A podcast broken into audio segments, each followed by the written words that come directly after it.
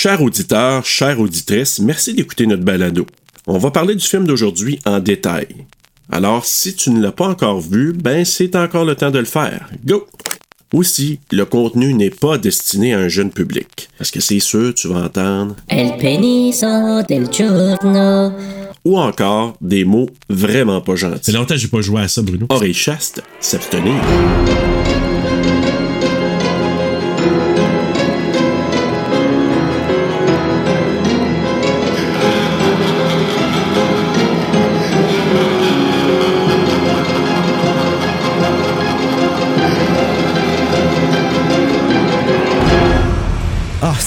Ça, j'adore ça, moi. C'est une superbe maison. Oui, en effet. Ouais, c'est bien peurant, par Comment exemple. l'avez-vous trouvé J'ai grandi ici. C'était un petit orphelinat. J'ai toujours voulu y revenir. D'où l'idée d'y ouvrir un foyer d'accueil. Tout se passera bien. Quand t'étais Beau petite choix de casting, tu je trouve. ici, tu n'avais pas peur? Ils ont choisi une bonne doubleuse en français, en tout cas. Oui, Simon? Comment tu t'appelles? Ça, là. On est en train de jouer. Tellement cute, le petit bout! Oui, je le sais. Ils sont dehors. Écoute. Moi, je serai jamais grand. Je vais pas compter l'eau. Comme mes nouveaux amis. Parce que tu en as plusieurs? Ils sont six.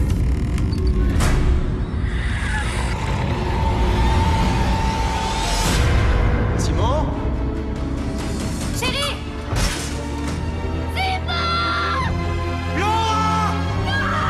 Oh, Simon n'est pas mort. Hereditary. Il faudra pour récupérer mon fils? Accepteriez-vous de recevoir la visite d'une médium chez vous? Ow. Qu'est-ce que vous me conseillez de faire? Belen Rueda. Il ne s'agit pas de voir pour croire, mais de croire pour voir.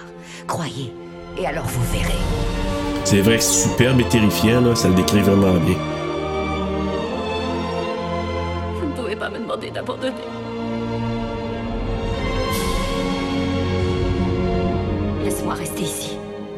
Oh mon dieu, la bande-annonce.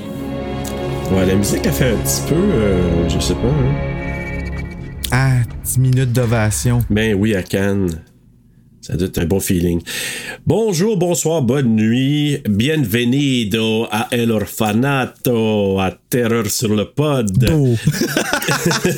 Podo. Bienvenue à TSLP pour un film. Aujourd'hui, dans notre escale autour du monde, ben aujourd'hui, on arrête en Espagne pour aller faire un film que moi j'ai adoré. Bruno, toi, euh, comment tu vas? Ah, moi, je vais euh, toutes les émotions en montagne russe aujourd'hui parce que je suis épuisé. Parce que Cinérum m'a gardé réveillé longtemps cette nuit. Ouais, les Romeux. Ben oui, hey, mais c'était le fun, une très belle soirée. J'ai vraiment apprécié. On a regardé Jeux d'enfants 3 version doublée au Québec. Comment sortir? Il faut que je passe par toi. Andy, où es-tu passé, petit merde Allez écouter ça, s'il vous plaît, gang. Vraiment, c'était un moment euh, sérieux. Je pense qu'on a capté quelque chose d'intéressant sur micro. Mais là, nous, on a un privilège aujourd'hui. On est avec quelqu'un qui, ben, quelqu'un de spécial qu'on a le plaisir de parler en personne pour la première fois aujourd'hui, une cinéaste documentariste qui s'appelle Joanne Belluco. Bonjour, Joanne. Bonjour, Joanne. Hey, Joanne, euh, est-ce que- est-ce qu'on prononce bien c'est- Belluco, Belluco, Belluco. Est-ce que c'est Belluco. italien? C'est italien? Ouais, ouais, ouais, je C'est suis italien, hein? italienne. D'origine italienne. Ah, oui. Ouais. Né en Italie, Non, né en France. né en France et en Ontario depuis quand même plusieurs Ouais, années. depuis une maintenant. dizaine d'années, huit ans. Une dizaine d'années. Ah, un beau mélange. Un beau mélange franco-ontarien, Oui, italo-français. là. Des fois, j'ai des accents qui se mélangent un peu dans, dans ma bouche, donc soyez pas, ça. soyez pas gênés. Faites-en pas si tu nous connais. Nous aussi, ça nous arrive, euh, même en français. C'est ça. Donc, euh, Ouais. mais c'est ça, on a parlé un petit peu hors enregistrement. Donc, euh, tu mentionnais aussi que tu avais travaillé dans le domaine de la télé Du cinéma. Peux-tu et du cinéma. Peux-tu nous en parler un petit peu? Oui, eh ben en fait, euh, moi j'ai commencé ma carrière en, en France. euh, j'ai fait des études en cinéma à l'université, avec dans l'idée de faire des films. De toute façon, euh, bah, cinéphile depuis euh, depuis mon enfance. Et en fait, euh, je me suis vite euh, rendu compte que pour pouvoir travailler dans le cinéma, fallait rentrer par la petite porte. C'est-à-dire que toutes les formes d'études commerciales, juridiques, tout ce que tu veux te mener à faire du cinéma, mais pas à faire des études théoriques de cinéma. Donc en fait, j'ai travaillé pour un, un distributeur qui s'appelait UGC en France, qui distribue des films. Et ensuite, j'ai travaillé pour Canal+, Studio Canal, qui est la filiale droit audiovisuel, en fait, distributeur international de Canal+, et où j'ai eu la chance, en fait, j'étais au marketing international, de travailler sur euh, sur des gros films, bah, comme à l'époque, c'était l'âge d'or de Canal+, donc c'était comme Mulholland Drive de David Lynch ou The Pianist de Polanski, ou voilà, c'était c'était vraiment l'âge d'or. Et euh, après dix ans dans ce domaine-là, je me suis dit, ben j'ai quand même envie de faire des films, c'est vraiment mon truc. Donc euh, à 30 ans, je me suis, je, suis partie, puis je me suis dit, voilà, mon rêve c'était d'aller à Toronto euh, à la découverte du cinéma euh, qui m'a euh, hanté et passionné dans mon enfance. Et donc à, à une trentaine d'années, je suis partie à Toronto, euh, voilà pour euh, pour découvrir ce monde-là et faire un premier documentaire sur euh, Toronto et ses cinéastes. C'est un peu comme ça que mon histoire d'amour avec le Canada et en particulier Toronto a commencé. Wow. Écoute, parlant de documentaire, Joanne, j'ai eu l'occasion de regarder au complet, Bruno, en, en bonne partie, ton documentaire. Il manque 10 Un minutes petit peu. de la Ben fin. oui, mais quel beau documentaire sur les réalisateurs Ah de oui. films espagnols. Parle-nous donc de ça. Comment c'est arrivé, cette expérience-là? Alors c'est assez amusant parce qu'en fait ça vient souvent de, de mon frère Grégory qui en fait six ans de plus que moi et en fait à chaque fois mon frère m'a donné accès à un certain cinéma. Euh, lui avait par exemple pour les films de David Cronenberg ou le cinéma canadien, lui en avait 12, moi j'en avais 6. Et C'est un grand cinéphile et puis euh, c'est quelqu'un qui m'amène vers plusieurs types de cinéma et il se trouvait qu'à l'époque je vivais à Toronto euh, pour travailler sur mon documentaire sur le cinéma torontois. Euh, De retour en France, euh, je me suis retrouvée à Paris chez lui euh, passer une nuit et là il m'a mis un film qui s'appelait Darkness de, de Jaume home. Huh? We're watching you. Et là, j'ai eu une peur. euh, Enfin, je sais pas, ça faisait longtemps que j'avais pas eu une angoisse comme ça, comme des angoisses d'enfance. Et je me suis dit, bah, c'est qui ce gars-là, quoi? C'est quoi ce, c'est quoi ce cinéma-là? Et puis je me suis rendu compte qu'en fait, c'était un mouvement, si on peut dire, de, de, de cinéastes très, euh, euh, comment dire, associés les uns aux autres. Donc de Balaguerro, je suis passée à Paco Plaza. Après, j'ai découvert euh, dans la Genèse euh, Alex de la Ecclesia. Enfin voilà, j'ai un petit peu fait ce travail-là. Et en fait, pendant que j'étais en train de terminer mon, film sur Toronto au Canada, euh, j'ai commencé à écrire euh, Terror Group. Et il se trouve que je suis rentrée en France monter le film sur Toronto et j'ai eu euh, des financements en France et en Espagne pour faire Terror Group. Et donc, alors que je devais rentrer m'installer pour de bon à Toronto, je me suis retrouvée bloquée en France et en Europe pour tourner Terror Group. La beauté de ce film-là, c'est que j'ai mis des années à produire le film sur Toronto qui était autofinancé et Terror Group, ça s'est fait euh, en, en un an. Donc en fait, euh, euh, ça s'est fait de- très très rapidement. J'avais une coproductrice au- au- en Espagne qui m'a donné accès à tous ces réalisateurs-là. Ah, ça, c'est ma Et, et donc ouais. ça a été ça a été rapide pour un réalisateur une réalisatrice euh, c'est souvent long de faire un film même un documentaire surtout que c'est pas il y a pas beaucoup de finances pour faire ce genre de film et là ça a été très très rapide donc en rentrant de Toronto j'ai monté le film sur Toronto et euh, en octobre j'étais déjà au festival de Sitges euh, pour rencontrer les premiers cinéastes euh, et puis euh, m'imprégner de, de cet univers là c'était vraiment la place euh, Sitges pour découvrir ce cinéma là et s'en imprégner donc euh, c'était un premier tournage de, de cinq jours à Sitges et ensuite j'ai été les rencontrer dans leur antre euh, que ce soit à Madrid ou à, ou à Barcelone Wow. Quelle expérience. C'est exactement ça, je m'en allais dire. Tu sais, quelle Wow. expérience, quelle chance, puis aussi très formateur, si je me trompe pas. Tu sais, je veux dire, un an, là, c'est c'est comme t'es garoché là-dedans, t'as même pas le temps de garocher, je m'excuse, je, sais- je sais que c'est une expression un peu. euh, je m'allais dire bâtard, qui est une autre expression, pas mal. euh. Puis, qu'est-ce qui est dans, dans le documentaire Terror Group, c'est que les cinéastes, tantôt, quand- en en pré-enregistrement, tu parlais comme que tu avais une approche cinématographique, tu sais, euh, un peu pas narrée. Ben oui, narrée, mais tu tu- vois des shots de, des réalisateurs qui sont candides pendant qu'ils parlent, puis après ça, ils continuent, ils voient, puis ça nous les rend super sympathiques, super humains. On les voit, tu sais, à un moment donné, je me rappelle, il y en a un qu'on voit, il est super beau avec des yeux bleus. Je me rappelle plus de son nom, là, mais puis pas le- il fument une cigarette, puis ils sont assis comme dans une espèce de cafétéria, puis ils sont tous ensemble. On voit l'action, on voit que c'est vrai. Ah, non, vraiment, là, c'était très beau. J'ai vraiment aimé ton style dans le documentaire. Pour vrai, là, c'était visuellement très beau. Ouais. Puis moi, si je peux ajouter aussi euh, à ce que tu dis, Bruno, Moi, j'adore les documentaires quand ça nous permet de découvrir les personnes derrière les films. Parce que, tu sais, quand on regarde un film, souvent, ah, on regarde euh, la cinématographie, l'histoire, puis bon, le casting, c'est tous les acteurs, actrices. Mais les réalisateurs derrière, souvent, on oublie. Scénaristes, on oublie des fois. Puis de, de nous les montrer, ça nous rapproche davantage de leur univers. Puis ça nous donne le goût de découvrir d'autres films aussi. D'ailleurs, euh, je vais te poser la question tout de suite. Toi, ton réalisateur espagnol préféré, ce serait lequel? Mon Dieu, au secours, vous voulez On, vraiment... on va être traite aujourd'hui. Vous voulez vraiment faire ça Alors, moi, je dois dire, je vais, je vais faire une, une réponse euh, euh, diplomatique qui va... L'issue sera le réalisateur préféré, hein, mais euh, bon. Euh, J'avoue que mon entrée dans ce, dans ce cinéma-là, euh, c'est donc Jaume Balaguerro, ce cinéaste de catalan de, de Barcelone. Mais d'un autre côté, dès le moment où j'ai découvert Alex de la Iglesia et tout, tout ce qu'il représente dans ce mouvement-là, ce que vous avez pu voir dans le documentaire, c'est quand même un précurseur de ce cinéma-là. Et surtout, c'est encore quelqu'un, c'est quelqu'un de très prolifique euh, qui fait un ou à deux films par euh, par an. Euh, là, en ce moment, par exemple, je vous, je vous recommande euh, 30 coins. Je sais pas comment quel est le titre en français. C'est une série espagnole justement avec un prêtre. C'est toujours des prêtres dans ces films qui se retrouvent face face aux démons dans une petite ville de l'Espagne, je sais pas où. Ça, je vous le recommande. Donc c'est quelqu'un très prolifique. C'est quelqu'un qui a influencé toute cette veine de cinéaste. Et puis pour moi, euh, il a fait un film donc euh, dont je parle dans, mon documentaire qui s'appelle euh, Balada triste des trompetas, euh, qui parle de, toute la phase de la guerre civile en Espagne, avec le, le, le profil de deux clowns un peu antagonistes. Et je dois dire, j'ai moi qui j'ai étudié l'espagnol, mais je ne parle pas comment dire couramment. Et juste avant d'interviewer euh, De la Iglesia, la veille, j'étais au cinéma à Madrid voir ce film-là.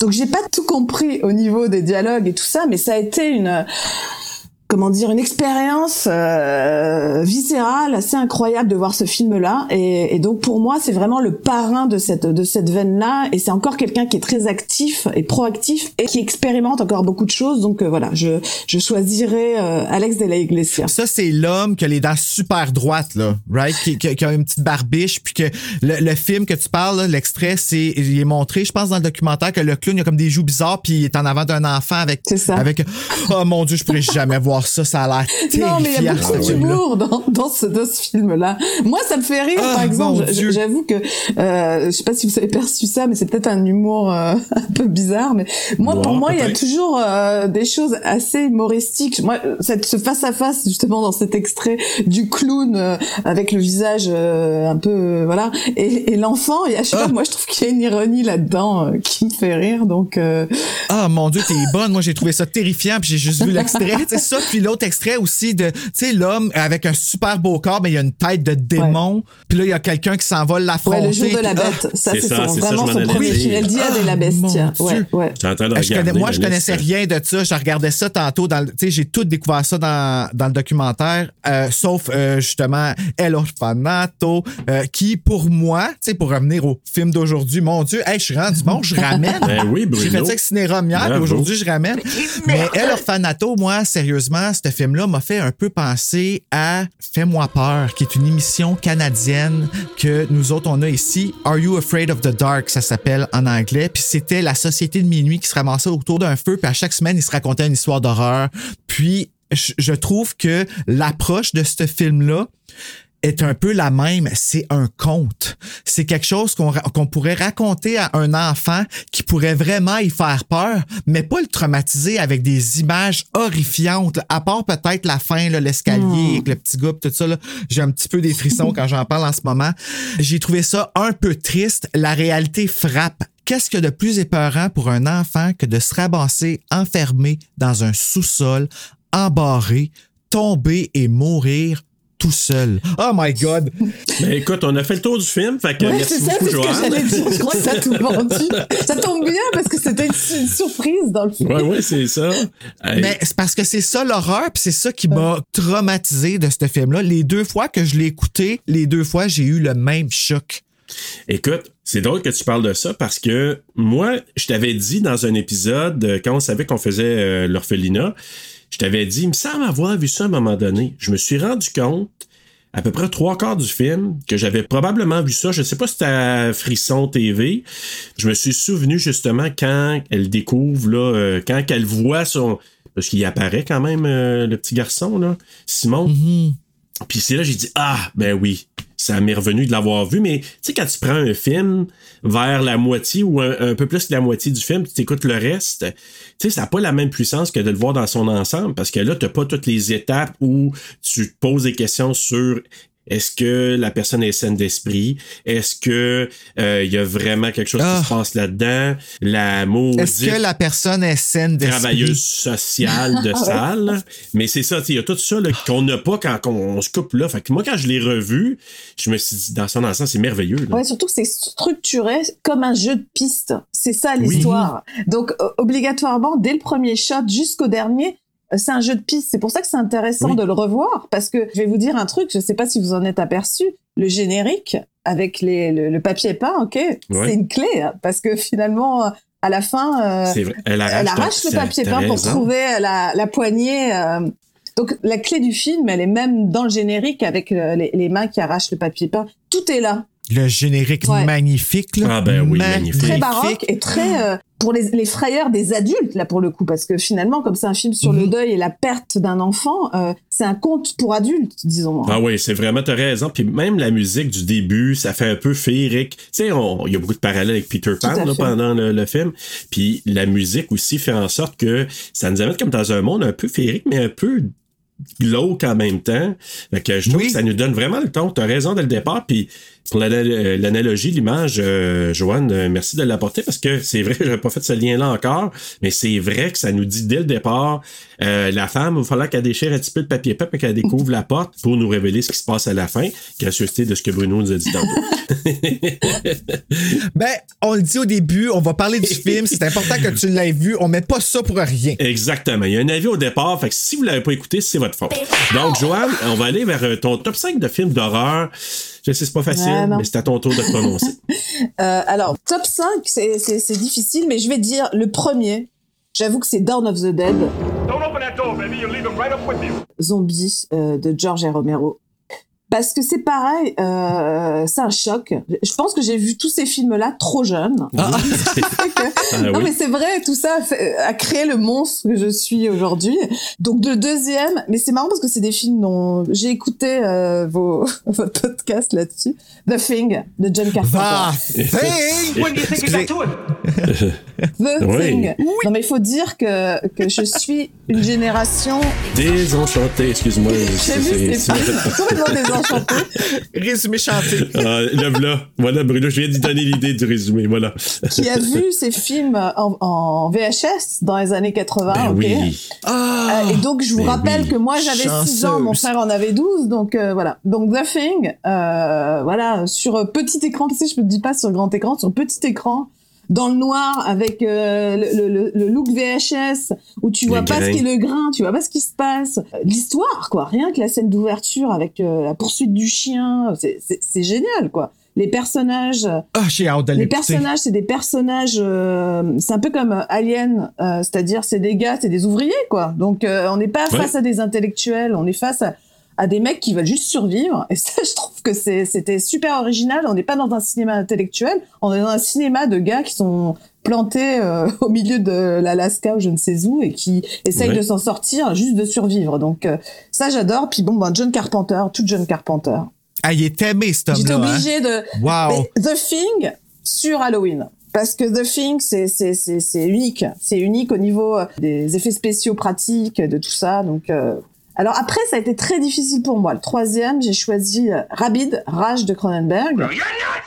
Parce qu'il fallait que je, Ah. que je mette un Cronenberg. Si je suis au Canada et à Toronto, c'est euh, grâce ou à cause de David Cronenberg. Donc il fallait que je cho- choisisse un film. J'aurais aimé être vivre à cette époque-là à Montréal et faire ce genre de film.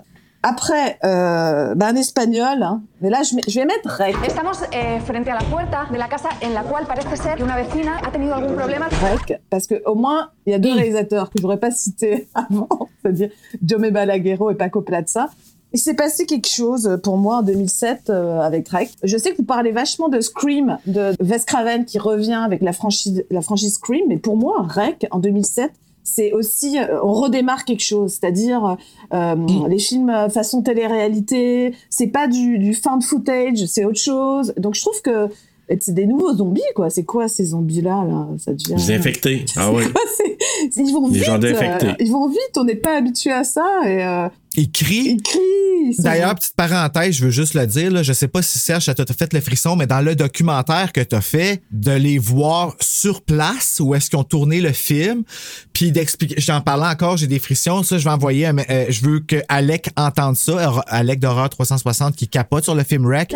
Quand tu vas avoir la chance de voir ce documentaire-là, gars, tu vas capoter. Ah oui. Voilà. Oui, vraiment. Bah, pour moi, c'était vraiment le truc, quoi. C'est que je voulais me retrouver dans la Casarec. Hein. C'était vraiment le truc. Ah, t'as été, toi, c'est vrai, t'étais Mais sur on a passé une journée là-bas, tous les shots que tu vois de, des deux, et, et même même des shots un peu euh, de Balaguerro, c'est dans, dans, dans, dans des pièces. Enfin, il y a énormément de shots. J'ai passé une journée là-bas. D'ailleurs, les, les derniers shots, c'est des shots de nuit. Wow. Pour moi, c'était le truc, c'était d'aller tourner à la, la Casa, j'appelle ça la Casa Rec.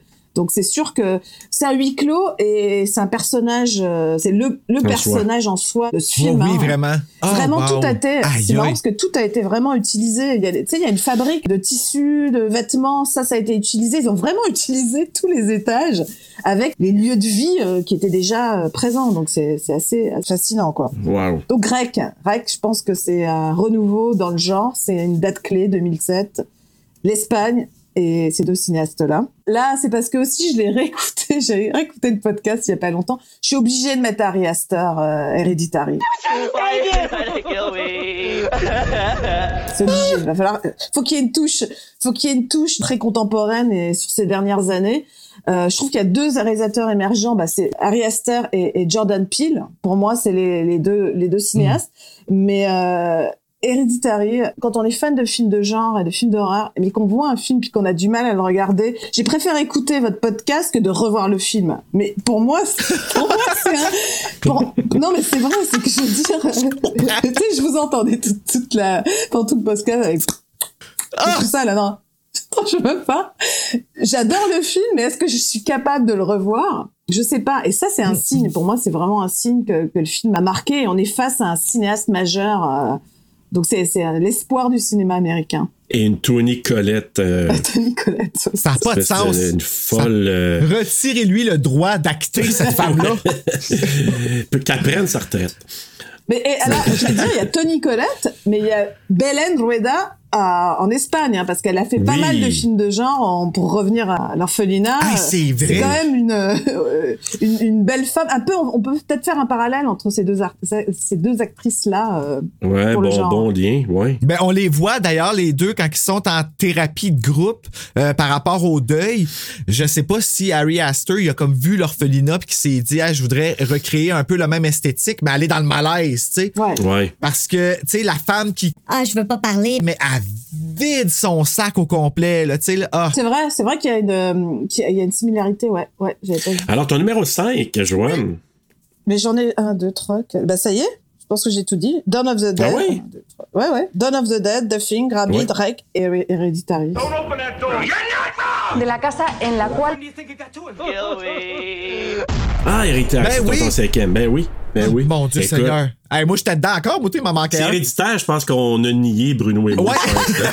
Mais alors, je peux rajouter un bis, un 6, juste pour du Canadien. C'est Pontypool de Bruce McDonald. Wherever you're headed, get there safe. Hey, ça, tu m'as envoyé ça, là, dans tes choix. Tu sais, tu m'avais dit, ah, on pourrait faire ta, ta, ta. Puis à un moment donné, j'ai regardé, je disais, puis ça m'a donné vraiment le goût de le regarder bientôt. Quel là. film? Ça s'appelle Pontypool. Sinon, pour ce film-ci, euh, El Orfanato, euh, Joanne, toi, en général, euh, qu'est-ce que tu as retenu de ta dernière écoute, puis comment tu te sens par rapport à ce film-là? Bah, moi, ce qui me touche dans ce film-là, et, et je vais dire, dans l'ensemble, les films de ces réalisateurs-là dont on a parlé, c'est qu'il y a une infime tristesse. Je trouve que c'est des films qui nous, euh, Ouais. qui nous laissent un sentiment de tristesse. Et là, dans ce film-là, c'est de A à Z, hein, pratiquement, on va dire. Il n'y a pas vraiment d'antagoniste. On va dire que l'antagoniste, c'est soi-même, c'est le combat qu'on a nos dans nos émotions, notre perception des choses. Et euh, je trouve que d'un autre côté, c'est un storytelling très euh, classique, mais d'un autre côté, euh, avec euh, des personnages quand même assez modernes et puis euh, voilà, ce, sentiment de tristesse, cette analogie avec les fables justement, les contes de, contes de fées. Et, d'un autre côté, c'est très anglo-saxon. On sent que c'est un cinéma. Bah, c'est un peu l'idée de mon documentaire. C'est un cinéma qui est. euh, ça se passe dans les Asturies, donc c'est très très beau là en Espagne. Mais finalement, au niveau du storytelling, c'est très très classique et, et très anglo-saxon. hein. Ben, on le sent, c'est très, tu sais, c'est C'est gothique. C'est très. euh, ouais. On pourrait dire, euh, écoute, ça, ça se passe en Angleterre, on le croirait, lui aussi, Exactement, là, très à la maison. Là. Il faut Oui. dire, ce qui est important aussi, c'est que, je sais pas si vous l'avez noté, c'est que c'est euh, Guillermo del Toro, euh, donc les- le cinéaste mexicain, mais qui a fait ses premiers films en Espagne, hein, euh, Les Chines du Diable et puis le, enfin, le Labyrinthe de Pan. Euh, c'est très similaire, c'est des thématiques très similaires au film de Guillermo del Toro. C'est lui, le producteur exécutif, qui a permis à produire ce film. Donc on sent, on sent que c'est quand même ancré dans un, dans un univers, dans une lignée, comme celle de- des films de, de Guillermo del Toro, quoi. Oui, on sent, parce que tu sais, Guillermo, là, tu, tu vas avoir du très beau, mais tu vas avoir aussi du très pesant. Tu sais, le, le labyrinthe de Pan, là, je m'excuse, mais faut que tu regardes ça dans des bonnes prédispositions parce que Ah ouais, ça hein? peut être lourd, là, ça peut être. C'est très triste, de- c'est pareil, c'est très triste. C'est Et triste, c'est toujours, oui. je sais pas si vous avez remarqué, des enfants, quoi. C'est toujours des enfants qui s'en Mhm. prennent plein la poire, là. La poire, ouais, C'est terrible dans les films. Parce qu'il y a eu les chines, les chines du diable avant. Hein. Je sais pas si vous l'avez, vous avez eu l'occasion de voir les chines du diable. Non, je l'ai pas C'est- vu C'est magnifique. Franchement, c'est, faut vraiment le voir. Mais euh, je trouve que dans les films espagnols, c'est comme dans euh, euh, Darkness de Balaguer, c'est toujours des enfants, des adolescents qui se retrouvent confrontés à tout ça. Donc, c'est, c'est assez particulier au cinéma espagnol, disons. J'aimerais me regarder parce que moi, j'ai beaucoup aimé euh, justement Labyrinthe de Pan, même s'il est pesant. Puis The Shape of Water, mais dans un autre ordre d'idée qui est comme très. Je sais pas, il y a un côté romantique, il y a un côté, mais il y a toujours des maudits personnages sales que t'as le goût de te débarrasser, là, dans, tu sais, dans, dans Labyrinthe de Pan, c'est, c'est comme genre le colonel, là. Puis dans Shape of Water, Ici, ça c'est, serait. euh, ah, c'est ben, c'est pas. hein. euh, ouais, c'est, ici, il a présenté le film, mais il l'a pas réalisé. Fait que c'est pas. Ouais. Et le côté Ouais, c'est ça. baroque avec, euh, euh, comme je dis, l'intro, le générique avec le papier peint, tout ça, vraiment, ça fait penser au film de, de Del Toro, je trouve. C'est vrai, t'as raison, une belle influence, je pense. Ben, ça a toujours, oui, c'est ça. Moi aussi, je l'ai marqué parce que je connais pas beaucoup. Hein. C'est un nom que j'ai vu revenir, euh, Guillermo del Toro, je pense, ça. Ouais. Puis, mais à chaque fois que je vois ça, c'est toujours très, euh, justement, euh, fais-moi peur. C'est très euh, enfantin, c'est conte, c'est, euh, ça a l'air d'un livre que tu ouvrirais puis que tu t'assoirais. Il était une fois, nanana, qui vécurent heureux et n'eurent pas d'enfants parce qu'ils sont morts. Et voilà, exactement. Avant d'aller au synopsis, tu me fais des. Ben, pas découvrir, tu me fais. Tu me redonné le goût d'aller découvrir un auteur qui semble être un auteur fétiche de plusieurs des réalisateurs que tu as rencontrés. C'est-à-dire, là, je vais massacrer son nom, je vous le dis tout de suite, mais euh, Narciso Ibáñez Serrador. Euh, Narciso Ibanez, Serrador. Serrador. Serrador. L'important, c'est la fin du mot. Serrador. Serrador. Ouais, Donc. Serrador. Ben, Ouais. trouve. Avec moi, le film que j'ai vu de lui, c'est Les Révoltés Mon de l'an Dieu, 2000. Quel chef-d'œuvre. Ça, là, Ouais. je l'ai vu encore là à Frisson TV il y a quelques années. Quand j'ai vu ton documentaire, puis j'ai vu la, les séquences, puis là, je dis, je vais aller revoir. Je dis, j'ai vu ça, ce film-là. Et il a influencé aussi beaucoup de films, même américains, tu sais, de Village of the Dam, puis tout ça. Donc, tu sais, c'est, c'est un couple Bruno qui arrive sur une île, puis il n'y a plus d'adultes. Ils sont passés où, les adultes? C'est des enfants qui... euh, fait que, ouais. C'est vraiment quelque chose. Je veux absolument le revoir, ce film-là. Mais euh, tu m'as donné le goût là, de, T'as vu? de l'explorer. Ouais, dans le documentaire, j'amène cette figure-là un peu plus tard dans le film. Oui. Pour expliquer que finalement, il y a un héritage, mais je l'amène, j'amène ce personnage un peu plus tard. Et puis, comme tu as pu le voir, ils ont grandi avec justement euh, une série télé de contes, là, de films, de sketchs. Et Oui. ils ont refait eux-mêmes une série sous l'égide de, de, de, de Serrador euh, dans les années euh, 2000 2010. Donc, tu vois, euh, oui, c'est un personnage clé euh, du, cinéma espagnol, effectivement. Là, OK, je vois avec le synopsis, après ça, on dans le film, on jasera en masse. Alors voilà. Laura a passé son enfance dans un orphelinat entouré d'autres enfants qu'elle aimait comme ses frères et sœurs. Adulte, elle retourne sur les lieux avec son mari et son fils de 7 ans, Simon, avec l'intention de restaurer la vieille maison. La demeure réveille l'imagination de Simon qui commence à se livrer à d'étranges jeux avec ses amis. Troublée, Laura se laisse alors aspirer dans l'univers de Simon, convaincue qu'un mystère longtemps refoulé est enfoui dans l'orphelinat. Ok tout le monde, je vous chanter.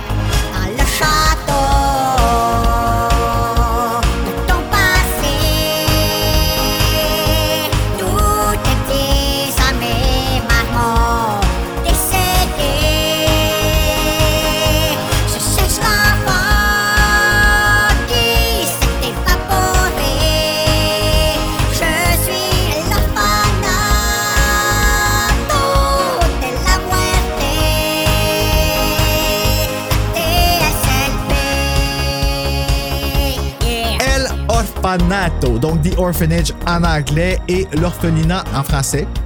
Et au Québec aussi, je figure.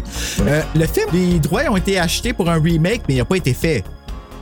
Non, moi, j'ai rien Non, vu de ça. J'ai Ah, OK. vu. Ouais. Juste être sûr que. Parce que ça a été mentionné là, sur Wikipédia, puis c'est New Line Cinema qui a les droits en ce moment. Ouais. Peut-être Donc, on va le, euh, le verra dans quelques années, mais je suis pas Ah, pressé. là. peut-être. Donc, un film réalisé par J.A.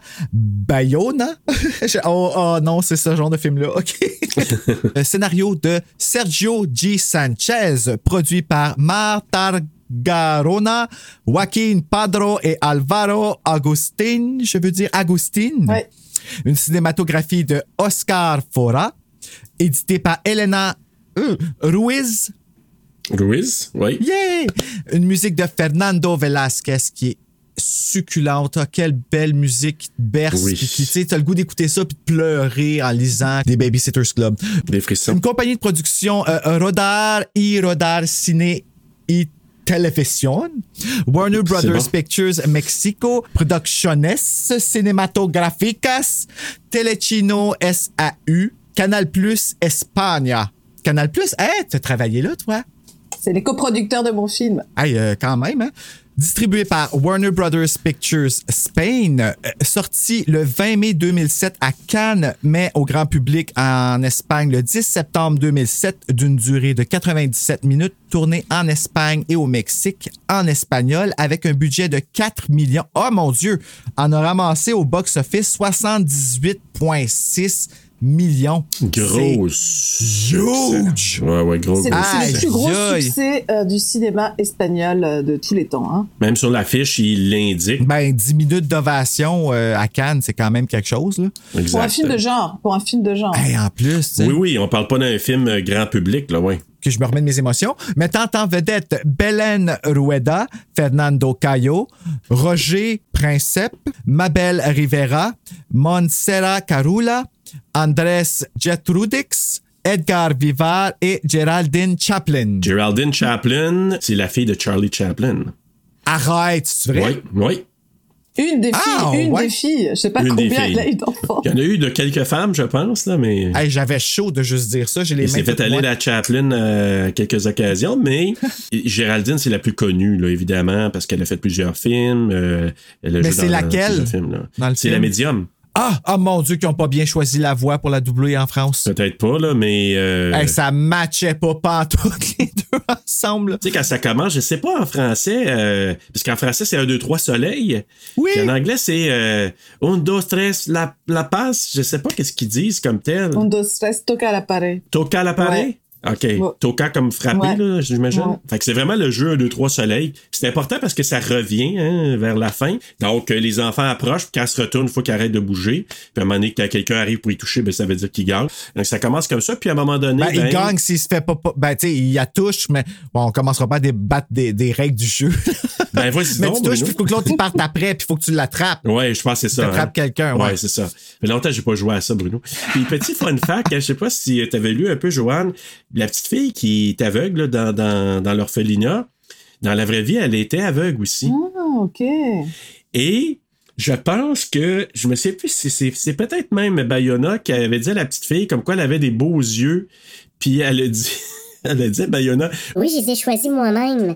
parce que dans la vraie vie, elle avait des yeux en verre. Fait qu'elle était vraiment Oh, non-voyante. wow. Fait qu'elle dit juste avant de, de, de perdre la vue, elle était en train de perdre la vue, elle est allée choisir ses, ses yeux en vitre, la couleur, Wow. puis euh, c'est ce qu'elle porte. Fait quand l'autre il a dit, ben t'as des beaux yeux, elle dit oui, c'est c'est moi qui les ai C'est choisis. super. Et c'est supposément qu'elle est restée comme bête parce qu'il savait pas ça là, du tout. Là. Et puis elle, elle a un rôle important. À la fin, euh, il y a une jolie scène avec elle, hein, où c'est elle qui va lui toucher le visage. Hein, euh, Oui. Il y a une jolie scène c'est- avec cette petite Ah, fille-là. tellement, là. Mm. Puis, puis en même temps touchant, mais encore là, triste. Oui. Euh, ben, on peut parler aussi, justement, ben, ensuite, ça commence avec la tapisserie, on en a parlé, puis comme tu disais, Joanne qui nous donne une clé déjà.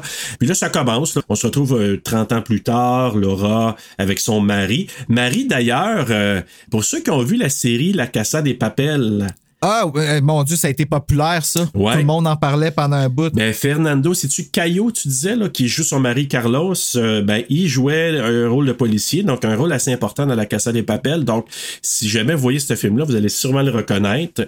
Donc, euh, lui, donc, euh, Carlos et Laura qui arrivent là-bas.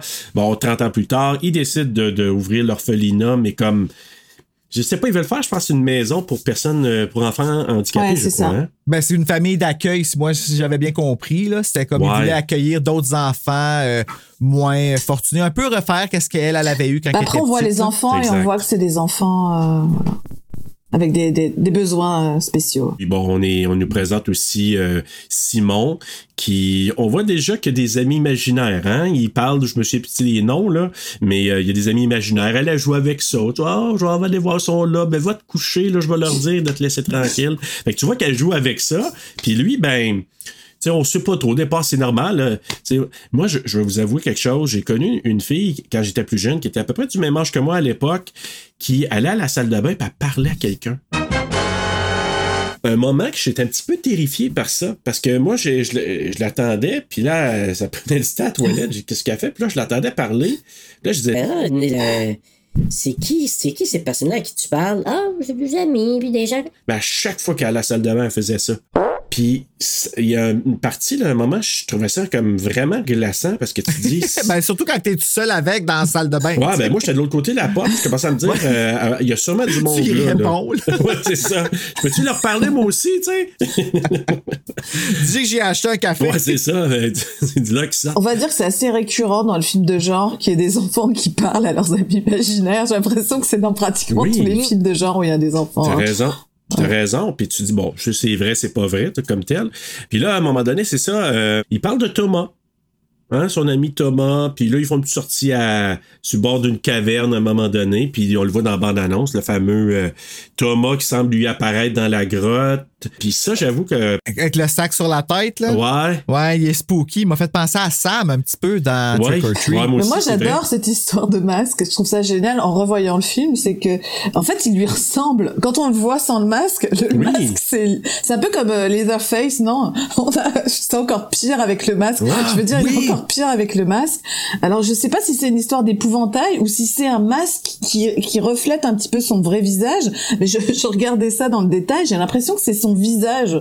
Euh, et- Qui est comme Ouais, dessiné. je sais pas, il y a, il y a- il y a quelque chose Ouais. qui fait que ça, ça rappelle quand on enlève le masque, en fait, il a plus ou moins la même tête. Et je trouve ça assez euh, original de mettre un... Ouais, puis on a, on a le goût qu'il le remette le masque aussi quand il ouais. l'enlève parce que c'est du. Tu sais, comme il y a vraiment une face que juste sa mère peut aimer. C'est plate à dire, là. Il est Ouais. dégoûtant. Là, je dis ça parce qu'il est pas vrai. Il est pas vrai, right? Non, Oui, Bruno, je dois te le dire. mais... c'est de la fiction. OK. Non, ouais, non, mais on sait jamais. Tu sais, euh, tu peux dire quelque chose. Mais oh my God, moi, il Moi, je trouve qu'il est plus terrifiant avec le masque, quelque part. Presque. Ben, c'est parce que Ah tu sais pas ce qu'il y a en dessous. Tu dis, il est-tu vraiment déformé? Il n'y a pas de nez? Tu sais, tu sais pas, là, comme. Oui, la deuxième masque, fois, j'étais comme, ah non, je veux pas qu'il vienne la voir, puis je veux pas qu'il donne un bec. Ah, il donne un bec! Ouais, c'est ça. Puis pourtant, ça vient aussi de, du. Quand Laura était jeune à l'orphelinat, il y avait un épouvantail qui, qui avait ce costume-là. C'est dans le premier plan, hein, c'est Oui, l'épouvantail. Exact. Puis tu te dis, est-ce que c'est le masque de l'épouvantail qu'ils ont mis pour le cacher? Ah, ouais. Sa mère, je sais pas, ça a l'air à ça, mais. Tu sais, c'est des enfants, hein? Parce que les enfants, dans le fond, ils sont responsables de sa mort à lui. Oui, parce qu'ils l'ont, ils ont enlevé son masque, puis ils l'ont attiré dans la caverne. Puis lui, il est resté là, puis l'eau a monté, puis s'est noyé. Oh mon Dieu, c'est horrible. Ben, c'est ça. Puis là, ben, arrive notre fameuse euh, fausse travailleuse sociale, Benigna, qui, elle, elle, si, je pense, le plan qui me fait le plus avoir du petit frisson sur le bras, là, tu sais, les petits frissons, là. C'est quand qu'elle s'en va, parce qu'à un moment donné, euh, Laura, elle entend du bruit dans une espèce de, de remise. Puis là, au départ, tu c'est peut-être juste comme des animaux ou quelque chose qui a tombé. Fait que tu penses pas à elle. Parce qu'elle, euh, juste pour dire, elle vient visiter, Laura, elle se fait passer pour une travailleuse sociale qui veut parler à Simon. Puis elle dit, Sac ton camp. T'sais, on n'a pas de travail social. Pourquoi tu me parles de ça? Elle, elle veut savoir ce qui se passe. Ah, pourquoi vous voulez faire ça? Ah, on veut faire une orph... pas une orphelinat, mais une maison pour les personnes qui ont des besoins. Ah, Mais quand on comprend, après l'avoir vu une deuxième fois, on comprend l'histoire, là, tu te dis, elle, elle s'est amenée investiguer la raison pour laquelle la maison avait été réachetée, puis pourquoi, ils qu'est-ce qu'ils veulent faire? C'est ça qu'elle est allée voir finalement, pour pas Ben, qu'ils s'assurer que personne trouve. Ouais, c'est C'est ça, exactement, parce qu'elle, elle savait ça. Ouais, et ce qui est bizarre, c'est c'est- caché. c'est qu'elle donne aussi le dossier sur Simon où on apprend quand même quelque chose d'important, c'est que c'est que le, petit garçon euh, est porteur du, du VIH et qu'il est sous médicaments, quoi. Donc ça, c'est quand même une information importante euh, que nous apporte ce personnage-là, hein, avec le dossier. Mais est-ce qu'il est juste porteur ou il est malade, le petit? Est-ce qu'il est atteint du VIH ou il est juste porteur? Je pense qu'il est juste porteur, mais Parce qu'il parle qu'il va Ouais. mourir puis tout puis que tu sais fait que c'est pour ça que je me dis s'il est juste porteur techniquement toute cette histoire là son lien avec la mort ou ces choses là techniquement étant donné qu'il n'y a pas encore une sexualité éveillée c'est pas là c'est encore. peut-être les années 80, c'est peut-être la trithérapie, je sais pas. Tu sais, je sais pas comment on remettre ça dans le contexte du film, mais euh, tu sais, à un moment donné, on la voit quand quand il a disparu pendant plusieurs mois, on la voit avec Mhm. le- les, les pilules, tu sais. Donc on voit qu'il prend, Ah. qu'il prend quand même. En fait, je pense que ce qu'ils expliquent à un moment donné, c'est qu'il faut qu'il prenne régulièrement ses médicaments et qu'au bout d'un certain nombre de jours ou de semaines, s'il les a pas pris, ça peut être problématique pour sa sa- santé. C'est ça qu'on nous explique. Mais je trouve qu'il y a un truc clé avec Benigna, c'est ce dossier, hein, parce qu'après il y a toute la piste qui nous amène là-dessus. Et elle amène ce, ce dossier médical euh, sur Simon. C'est un bon point, Joanne, parce qu'en même temps, la puce à l'oreille, c'est. c'est- Le, le dossier médical il est comme pas à jour. T'as les infos Mhm. là, qui datent d'un certain nombre de temps, mais là, elle lui dit. Ah, c'est pas à jour, puis qu'est-ce que tu veux vraiment? Puis l'autre, euh, à la chasse, mais comme je te dis, vraiment dans la, la remise, quand on la voit en arrière, à un moment donné, tu regardes, puis quand tu la vois, j'ai eu des frissons, là. Ben oui, parce que t'es même pas sûr si c'est une vraie personne. Tu C'est le ça. coup, quand tu la vois, elle a l'air d'une statue, mais une statue terrifiante, là. Ouais, parce qu'on s'entend, là, Benigna. euh, Ah, mon Dieu, ouais, ouais, non, elle est pas jolie. Déjà, jeune était assez épeurante, là. Le âgé, tu regardes, tu dis, pas Mais ce qui est marrant, euh, c'est que que ce soit euh, enfin euh, Benigna, puis par la suite euh, euh, Laura, Laura, enfin moi je suis un peu coiffée comme ça, ceci dit, on ressemble un peu à Benigna aujourd'hui, et mon look espagnol. Parce qu'ils ont, non mais c'est vrai, il y a un côté, euh, euh, euh, comment dire, la maman de psychose avec avec le, le chignon, Oui, non, euh, ah, oui. les vêtements Oui. euh, de, de, de, de, l'uniforme et tout ça. Je, je trouve qu'entre la Ouais, mère et, la, et Laura à la fin, il y a un côté euh, psychose, quoi, le, le film de d'Hitchcock. Il y a quelque chose d'Hitchcockien dans ces personnages-là et dans ces looks-là. Ouais, bon point, c'est Mais vrai. techniquement, c'est elle la méchante du film. Eh Ben, pas longtemps, on va dire.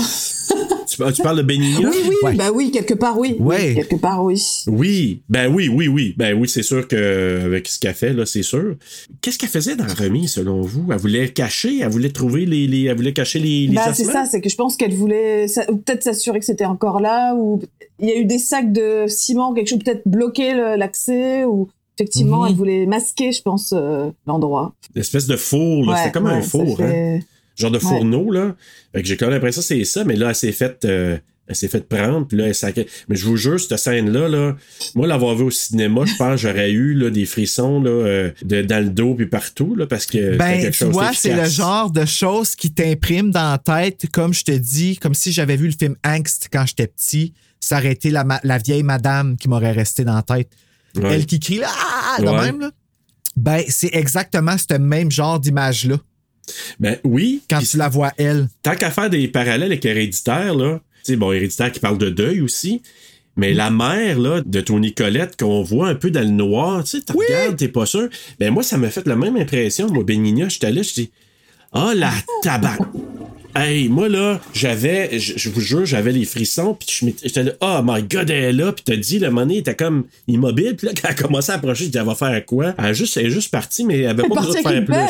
elle part avec une pelle. Oui, c'est super drôle. Mais franchement, je pense qu'il faut quand même Oui. profiter de ces moments un petit peu comiques. La petite dame avec le petit chignon, on dirait Oui. presque un, un- comment dire, un personnage de cartoon. Non, elle est toute petite. Tu sais, dans les, je sais plus, les cartoons. Et puis elle part avec sa pelle. C'est quand même super drôle. Elle répond à l'appel. Mais... Je vois, je vois. Le montage, j'entends le montage déjà. Oui, mais, euh, mais, mais oui, t'as raison, parce que quand elle part, tu te dis, mais qu'est-ce que- qu'est-ce qu'elle fait là? Puis elle me rappelle, moi, j'ai eu une enseignante. Elle pense pas. Oui, non, elle pense vraiment pas. J'ai une enseignante, moi, au secondaire. Elle m'a enseigné deux cours. La religion, puis les, euh, le cours euh, d'art. Puis, ou d'art plastique. Puis c'était une, c'était une sœur. Puis tu sais, là, comme euh, les sœurs austères, ça, elle me rappelait ça un peu. J'ai dit, on dirait sœur Hélène avec une pelle. Hey, pourquoi elle avait une Euh, règle? oui, elle avait une règle, par exemple. Ça, c'était une autre époque. Mais, euh, Ah, ouais. ben, ben oui, moi, j'ai connu la fin, là. La fin des sœurs dans les écoles. Parce qu'après ça, tu sais, c'était, autrefois, c'était confessionnel. T'as-tu déjà mangé des coups? Euh, pas moi. Non, pas moi, mais j'en ai vu, par exemple.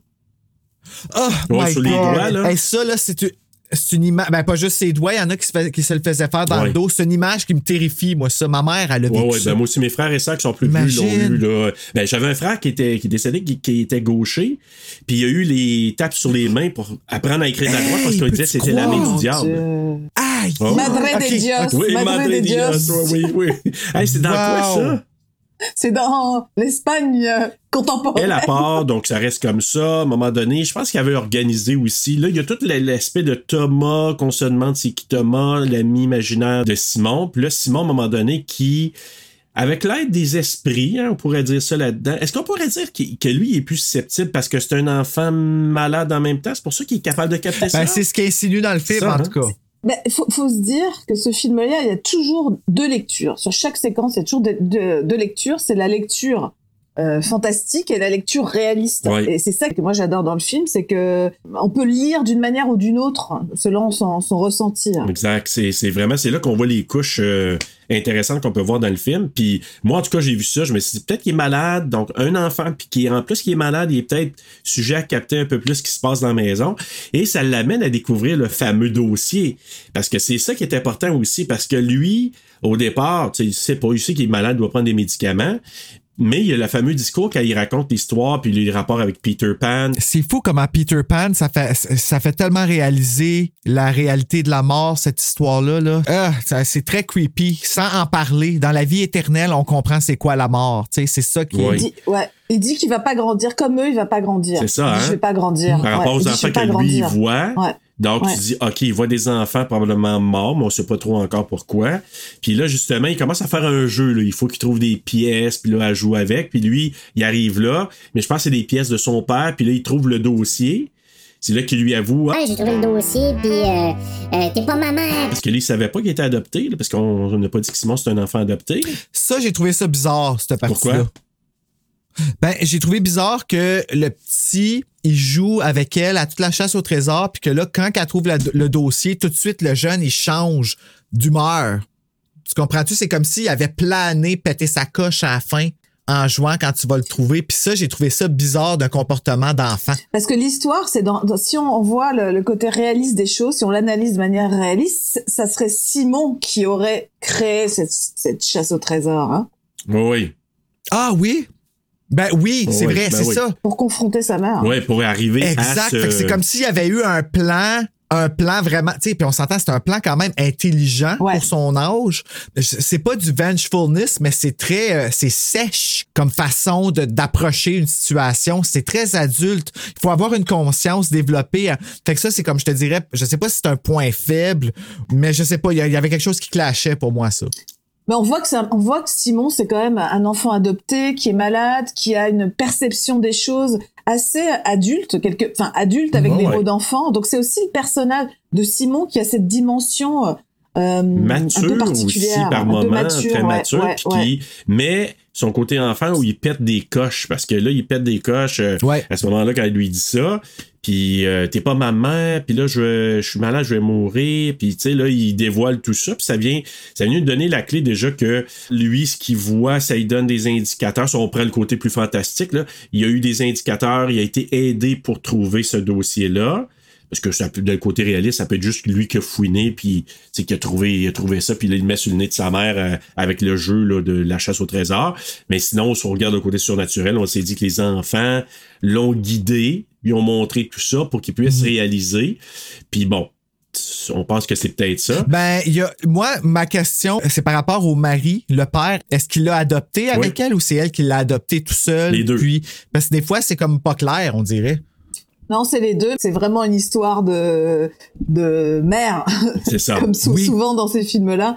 Donc c'est vrai que le père, il a une vision un peu plus pragmatique des choses et du coup, il, il s'extirpe de l'histoire parce que il a une, ve- une version, euh, une perception trop pragmatique euh, des situations. Ben, comme dans Héréditaire. Ouais, exactement. C'est pour ça qu'on fait plein de parallèles, mais c'était- il y en a C'est tellement. vrai, c'est vrai. Tu sais, le c'est mari, vrai. il est comme ça. ouais, mais là. lui, il est pas en déni. Je trouve, il est pas en déni. Il est en comme, il- on dirait qu'il est pas à la même, vu qu'il a pas les mêmes liens avec l'enfant. Euh, parce qu'elle, là, c'est vraiment c'est viscéral. C'est comme si elle l'avait eu elle-même, Ouais. cet Oui, enfant-là. oui, tu le vraiment, vois, là, là, comme, puis elle sent qu'il est, pas, qu'il est encore là quand il est, tu sais, c'est, c'est là. Puis, tu sais, moi, je crois beaucoup à ce phénomène-là. Mais lui, il a pas cette connexion-là avec l'enfant. Fait que lui, il est ailleurs dans son deuil. Lui, Ouais, il a vraiment passé côté, à autre chose. C'est lui, moi, c'est pour ça que je dis d'un côté, il y a euh, Laura qui est dans, du côté fantastique et de l'autre côté, il y a le père qui est de manière plus pragmatique parce que quand même, il est quand même très proactif dans la recherche de l'enfant par la suite. Hein.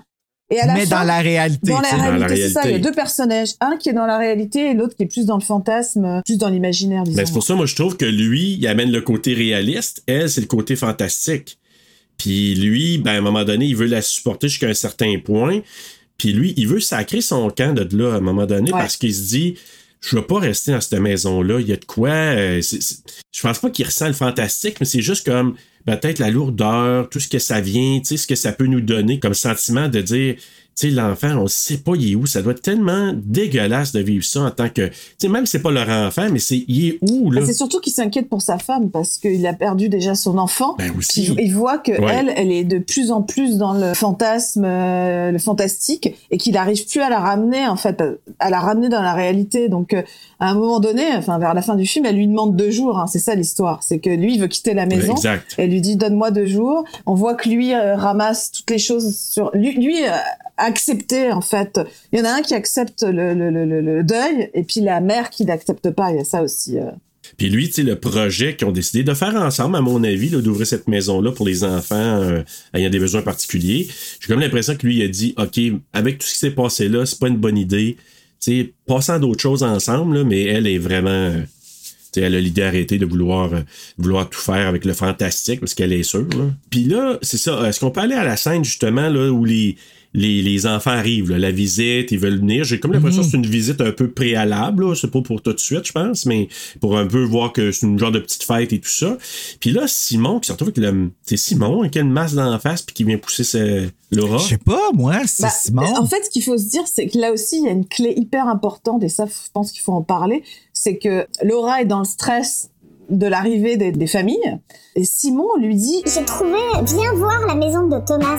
c'est ça Oui, l'histoire. c'est vrai, t'as C'est raison. qu'il lui dit, Maman, maman, viens voir la maison de Thomas. et elle, elle est pas du tout euh, dans, dans cet état d'esprit-là. C'est là que ça clash, en fait. Hein.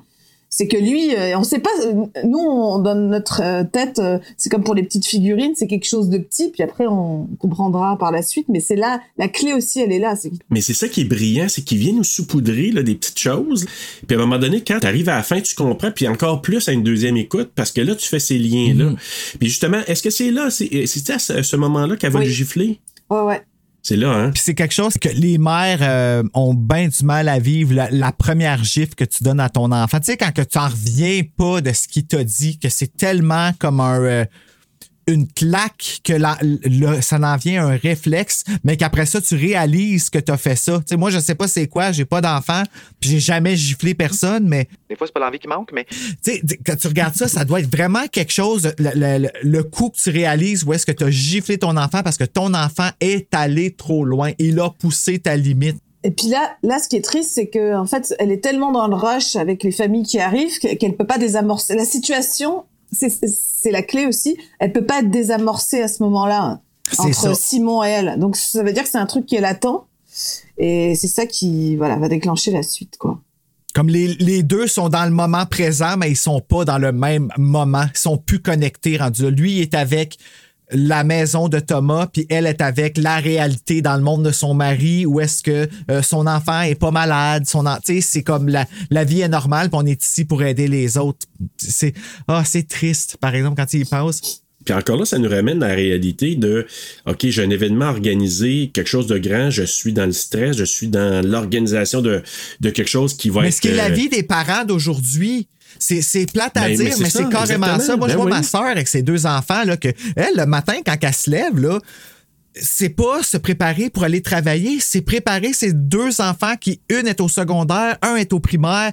C'est constamment, constamment. Après ça, on n'a pas le temps de s'asseoir puis de prendre une heure et euh, jaser de El Orfanato. Tu comprends-tu? Tu sais, on n'a pas le temps. Fait que l'enfant qui dit, je vais te montrer la maison de Thomas, là, n'est rien à foutre, là, tu sais. C'est quelque chose. Mais c'est pas le moment là, là. M'explique ça à un enfant, toi. Un enfant qui, qui a un trouble quelconque, qui euh, a pas la notion de la, la même notion de la réalité que toi, l'adulte. C'est quelque chose, là. Puis d'un autre côté, il a, il a trouvé, il a fait une découverte énorme. Enfin, je veux dire, Oui. si on replace Ben tout oui. ça, il a découvert un truc incroyable. Il a découvert, euh, c'est toute une histoire euh, qu'il a Ben, tout découvert, ce qui est caché. caché, qu'on va connaître Ouais. plus avec la, la avec la médium, tu sais, c'est mais c'est tout ça que lui a vu. Puis il a essayé de le dire avec ses mots d'enfant, euh, je vais te faire découvrir la maison. Il l'a dit d'une manière, il a pas dit, je, Je crois que j'ai découvert un truc de fou. Euh, maman, faut absolument que tu viennes. il a dit avec ses mots d'enfant. Ouais. Euh, j'ai j'ai découvert la maison de Thomas. Ben oui, s'il avait dit genre, Hey, euh, maman, viens voir, là. Je pense qu'il y a un paquet de cadavres d'enfants, là. je pense que là, elle aurait peut-être dit, euh, what? Comme, OK, la petite fête, on va laisser ça de côté, on va aller là, voir. euh, Amène-moi par la main, montre-moi ce que t'as vu, s'il te plaît, là. ça. Mais c'est ça, finalement, tu sais, c'est. Thomas, il est mort là-dedans, puis son esprit est venu me dire que c'est là que ça s'est passé. Bon, on peut l'interpréter comme ça, mais là, elle, c'est comme, Laisse-moi patience, là. Il y a comme, je sais pas combien de personnes qu'on doit leur donner des petits hors d'œuvre puis euh, les amuser, faire des fêtes avec eux autres, là, avant qu'ils s'en retournent, là. Mais c'est ça qui est malheureux. Tu dis, c'est un moment que chaque, pratiquement chaque parent a vécu. Moi, je l'ai vécu, ça, à un moment donné, c'est comme, tantôt, là, c'est pas le moment, là. Puis finalement, alors que ça répète quelque chose de majeur, super important, puis finalement, ben, c'est la tristesse, c'est le côté tragique de cette. On revient là-dessus, c'est vachement culpabilisant, je trouve, Ah, pour ben oui. euh, la figure de la mère. C'est culpabilisant du début à la fin. C'est ça la grande tristesse de ce film-là. On dévoile pas, euh, on a dévoilé, mais on ne redévoile pas tout de suite la fin. Mais c'est terrible ce qui lui arrive à ce personnage-là. Elle a une culpabilité, un poids sur les épaules qui est énorme. Puis je la comprends, en tout cas, on va arriver à la fin tantôt, mais je la comprends de. Je, je suis pas d'accord, mais je comprends en partie la lourdeur qu'elle a sentie. Puis de. Mais bref, comme. On, on révélerait pas tout de suite. euh, ça- Ben, je l'ai ça- fait pareil. Ouais, mais ça se coupe, ça aussi.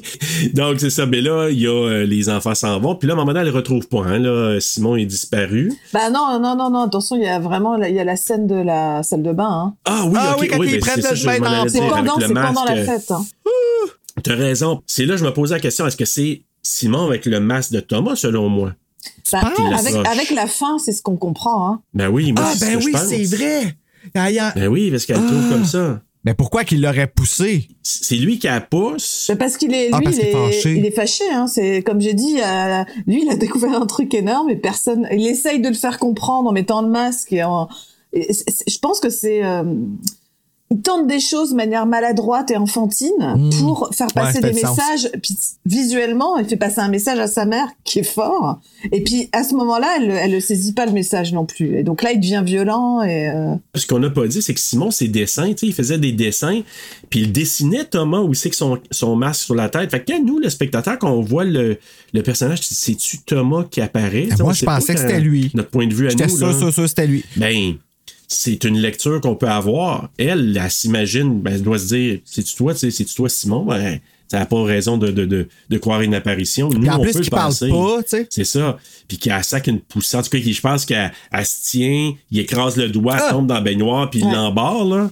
Puis je pense que c'est après ça qu'à un moment donné, lui, euh, je pense qu'il disparaît après Ben, il ça. s'en va à la maison de Thomas, justement, où est-ce que. Puis, tu sais, ça, quand je l'ai vu, justement, replacer toutes les choses, par placer les poteaux jaunes, je trouve que c'était évident qu'il fallait se rappeler de ce moment-là. Ouais, parce que c'était pas. Il y a ouais. eu un emphase sur le comme cogne, puis ça cachait quelque chose. J'ai fait, oh, c'est. Drette là, là, c'est le moment qui, qui va faire en sorte que tout va déballer, puis tout. Mais oui, parce que tu dis, c'est quoi, pourquoi elle placerait ces affaires-là comme ça, puis que les, les trucs. Mais. Fais-moi peur avait ce genre de choses-là dans les histoires. Ce genre de petite, de petite histoire rapide, c'est comme un peu des nouvelles littéraires où est-ce qu'on te donne un petit détail, un petit mot à quelque part qu'il faut que tu te rappelles jusqu'à la fin de l'histoire qui va t'amener à cette petite amertume-là là, à la fin. Là, tu sais, là, que si Ouais. seulement je t'avais pas remis le poteau jaune Ceci là. dit, dans la construction de la séquence, elle fait plein de trucs. En fait, c'est le moment où elle cherche. Ouais. Donc en fait, Ouais, il joue ça, sur, la, la- replace, enfin, euh. sur le montage de, de toutes ces petites séquences. Oui, l'information est au début, donc elle est importante, mais après on passe sur d'autres choses. Donc on essaye de distraire le spectateur après de cette info majeure. Oui, parce qu'elle va dehors, puis il y a plein Il y a les d'actions, masques, puis elle tout ça, mais les dans masques, ce bout-là, ouais. c'est silencieux au Ouais. bout, hein. Tu sais, il est très. Oui. c'est- un moment très isolé dans le film, pareil, tu sais. Exact. Puis c'est-tu la nuit suivante qu'elle entend euh, des bruits dans le mur? Euh, je crois pas que je sais pas si c'est tout de suite. J'ai l'impression qu'il y a quelques jours qui se sont écoulés, il me semble. Ouais, parce qu'elle entend du bruit, puis euh, encore, nous, comme spectateurs, on pense que c'est du surnaturel, parce qu'on sait Terrible. pas ce qui s'est passé. C'est vraiment Thomas, on peut penser ça. Il y a les bruits qu'on on entend. Fait que là, on commence à penser, OK, il y a sûrement du surnaturel là-dedans. Puis c'est-tu là que la psychologue de, de la police, là, qui s'appelle euh, Pilar, c'est ça? Pilar, ah oui. Pilar. Elle m'a fait penser à la maison monstre, la mère. Elle m'a fait penser à elle. Vrai? Oui. Ah ouais? Oui, tu sais, la, la Ah, excuse-moi. Ouais, non, c'est un petit, peut-être une petite fantaisie personnelle, mais tu sais, tu sais, le, le genre de personne que tu sais tout de suite quand tu vois, là. Ah, OK, ouais, ouais, genre. Mais c'est ça, mais là, ils font des recherches, puis elle, elle, ce qu'elle suggère, c'est que c'est Benigna qui est partie avec Simon. C'est ce qu'elle suggère, elle, hein? Ben oui, puis elle promet des, comme je dis, elle est vraiment, elle elle est maladroite. Je vous promets qu'on va retrouver. Tu sais, tu sais, elle dit des choses à la mère qu'il faut pas qu'elle dise. Puis ça, ça m'a vraiment, Ouais. ça m'a reviré contre elle. J'ai pas voulu la, j'étais pas sympathique du tout avec elle. Et pourtant, habituellement, leur raisonnement au psychologue dans les films, j'aime ça. Mais elle, là, non, pas du tout. Elle, elle est dans le réaliste, pareil, c'est toujours pareil, c'est dans quel, euh, comment dire, euh, univers on met nos personnages. Parce que Mhm. il y a la Ouais. figure de, du flic, enfin de la flic euh, psychologue, puis après il y a la médium. Donc à chaque fois, c'est dans quel euh, univers on met euh, nos personnages, même nos personnages secondaires, quoi. T'as raison, parce qu'elle est du même camp que le père. Et euh, la médium ben, est avec la mère, évidemment. là. C'est, c'est, euh, c'est ça. Les deux sont ensemble dans ce, ce côté un peu plus surnaturel. Puis nous, on sait pas, hein, on sait pas euh, dans quoi euh, aller, nous, comme spectateurs. Parce qu'encore là. Non, puis c'est drôle parce qu'on euh, a dans. Tu sais, je me rends compte que moi, j'ai été submergé dans le surnaturel complètement. Je suis complètement dans l'empathie avec la mère. Puis toutes les autres, je les ai rejetés. Le mari m'a écœuré, la psy m'a écœuré, la médium, je l'ai adorée, mais parce qu'elle a cité Britney Spears, c'est sûr.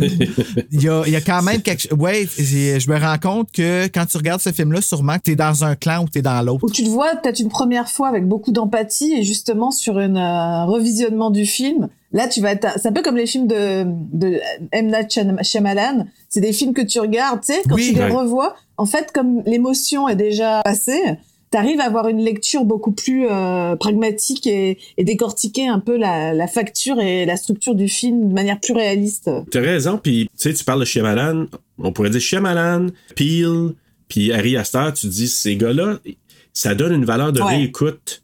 Tu sais, leur film, là, s'il y a vraiment une valeur de réécoute, quand tu réécoutes, tu dis, OK, là, je suis passé le, le, le bizarroïde que j'ai vu, puis là, je commence à saisir les... Puis t'as raison, celui-là est dans cette voie-là. Avec une réécoute, tu dis, ah, c'est- quand elle dit ça, là, c'est Par c'est contre, ce c'est que pas ça un veut dire. triste. Enfin, quoi que si, c'est un peu comme le, le sixième sens, c'est un, un Ben, triste euh, prenant et triste. Finalement, c'est un peu la même chose. C'est vrai, finalement, avec euh, le sixième sens. euh, ouais.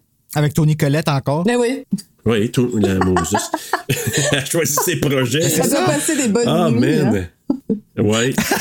Penses-tu? en revisionnant son. J'espère qu'elle a une bonne capacité de détachement, en tout cas. C'est pas l'acteur studio. Parle-moi de toi. Tu sais, le méthode acting, tu dis, j'espère si t'es capable d'avoir une bonne faculté de te détacher de ça à un moment Mm. donné, parce que, hey, t'es plongé là-dedans pendant des semaines, là.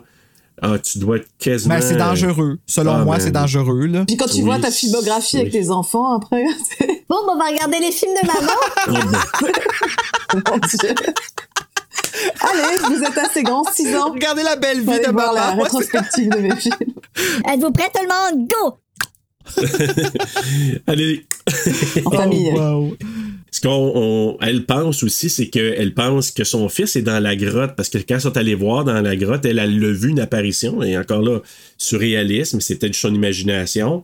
Lui, le père, il dit, non, non, non, viens-t'en, tu vas te noyer, puis bon, Est-ce est que c'était son imagination, d'eau? Tu sais, elle Ouais. dit, elle dit, j'ai vu l'ami invisible de mon fils. Elle a pas dit, j'ai vu mon fils. Tu sais, comme elle, elle croit pas du tout que c'est son fils qui l'a. Fait que, tu sais, si c'était lui, est-ce qu'il était possédé? Dans les faits, dans, le, les faits, en fait, de ce qu'on comprend par la suite, qui elle voit, c'est Thomas, parce que c'est lui qui est mort dans la grotte. Au fond. hein. Ben oui, oui, c'est ça. c'est ça. Elle pense que Simon est là. Fait que là, ben, finalement, ils, font des recherches. Il, est- il était pas là. Fait que, OK, il y a toujours un espoir. Puis là, je pense qu'il y a six mois qui se passent hein, avant que, que, que les autres Il y a événements six arrivent. Six Neuf. Ouais. C'est c'est neuf. C'est là que je pense. c'est- Est-ce que c'est là qu'ils s'en vont C'est voir la médium médium, je qui pense? vient. euh, ouais. C'est qui qui propose la médium encore? Ouais, c'est ça, je me Il y a quelqu'un qui l'approche. Est-ce que vous seriez c'est pas. ouvert Est-ce que c'est pas le flic? Est-ce que c'est pas Madame Pilar ou Ouais. quelque chose? Ou est-ce que c'est pas là quand ils ont rencontré euh, le groupe euh, de, de gens Je qui pense font que des oui. deuils? Est-ce que ça serait pas plutôt là? Je sais plus. Tu sais, elle arrive, Ah, là, parce que là, ouais, comme oui, j'adore oui, la oui. police, tu sais. euh, Oui, ça- faites ça- rentrer, il n'y a pas de souci, j'adore la police. Ouais, ouais, ouais. Oui, elle s'en fout, elle, tu sais, c'est correct. Moi, je crois en ce que je vois, puis, euh, tu sais, vous le prenez ou vous le prenez pas. Puis c'est un peu ça qui fait en sorte que tu as tendance à pencher vers elle, à pencher vers son scénario. Ouais, on voit qu'elle, elle, s'en fout carrément. Là. Regarde, je fais ce que je fais, puis Ouais, ça je voulais là. revenir Mais... sur le fait, euh, tu sais, tu disais que c'était Géraldine Chaplin qui euh, avait ce rôle-là. Ouais. Et ce que dit euh, Juan Antonio Bayona, le réalisateur, c'est aussi que c'était euh, la compagne de réalisateur espagnol euh, de- dont- du film Cria Cuervos. Et en fait, c'est- c'est c'est quand même une, une comment dire, une, une actrice très symbolique d'un type de cinéma. Et donc, je pense que pour lui, ça aurait pas pu être quelqu'un d'autre que Géraldine Chaplin pour euh, pour jouer ce rôle-là, quoi. Parce que quelque part, elle a tout en elle. euh, cette actrice-là, elle a tout un peu l'héréditari, l'hérédité de tout un cinéma espagnol. Elle, elle, elle représente quelqu'un et quelque chose pour les spectateurs euh, espagnols. Donc c'est c'est une charge en plus euh, sur le personnage. Était, elle était peut-être déjà importante pour, pour eux. C'était la femme de Carlos Saura qui avait fait justement un film fantastique qui s'appelait Cria Cuervos. Donc euh, il y avait tout cet imaginaire-là euh, pour Bayona en choisissant euh, Géraldine Chaplin et aussi au niveau, comme je vous dis, des spectateurs espagnols de voir ce, cette icône du cinéma espagnol dans le film, dans ce rôle-là. Ah, Donc c'est quand même hein. pas léger, léger d'avoir choisi Géraldine Chaplin pour ce rôle-là. Ouais, ben, c'est un bon point parce que c'est, nous, on n'a pas cette référence-là, mais pour le, le- comme si nous, si Guylaine Tremblay avait été choisie pour faire un rôle, n'est-ce pas, Bruno? tu sais, dans un film, tu dis, oh my god, ils ont choisi elle, mais tu sais, eux autres, c'était Géraldine. Voilà. Ben, moi, j'ai trouvé qu'elle me faisait penser à, tu sais, dans Blair Witch, le premier, au début, ils s'en vont visiter une madame qui parle d'une vision qu'elle a eue. Elle disait, she had fur, she had fur. Parle elle me faisait penser à elle, un petit peu dans son énergie quand elle est arrivée. Tu sais, t'es- comme, ah, t'es, je suis pas sûr que je te crois, mais j'ai le goût de te croire. Ça a l'air vrai. En tout cas, ouais, je l'ai bien aimé. Mais sa voix Oui, qu'ils ont pris en français. Faut l'écouter en espagnol, c'est- faut l'écouter les en sont- espagnol. Oui. pardon. C'est chantant. Ouais, Ouais. je l'ai pas trouvé, moi, en espagnol. Ben, j'ai j'ai trouvé une version espagnole, mais juste espagnol. Fait que j'aurais pas rien Ouais, il, y compris. avait pas les- il disait qu'il y avait les sous-titres anglais, mais on, ils les avait pas finalement. Non. T'es mentri! Pour rajouter aussi, il faut pas oublier que quand ils aperçoivent Benigna, hein, ça avec c'est une scène assez, euh, assez Il est particulière. parti, hein? Bruno. Oui, mais facile. Là, il a- Ouais, est-ce Ouais. que je vais aller me moucher? Je assez traumatisant là pour le coup. Je trouve que c'est peut-être même plus traumatisant que de l'avoir sorti avec sa petite pelle. hein. Ah, ça oui. Oui, parce que je, je me souviens plus quel film ça me rappelait, ça, mais euh, la mort. Ah, ça me rappelait un peu de Grudge. euh, Final la Destination. mâchoire. La mâchoire. Hey, quand elle s'est fait ramasser par la voiture, ben, le camion. Ah, le- OK! le- Ben moi, j'ai vu Final là. Destination, que j'étais comme, OK, là, ils ont fait Oui, ça souvent, la ça. madame qui se fait frapper, puis tout ça, là, on est allé. Mais la Exact, mâchoire, mais en le effet, Il y a un petit côté là. exorciste aussi, euh, où les meurtres arrivent un peu de manière euh, brutale. Ouais. Ouais. Ça, elle l'appelle, Ouais, Benigna, Guillaume un, aussi. deux, trois, bang! Ouais. Diomun, là, tu sais, Ouais, quand ouais, c'est oui. comme. euh, Ouais, ouais, c'est ça. y a- je, pense que ça doit être une référence. Ouais.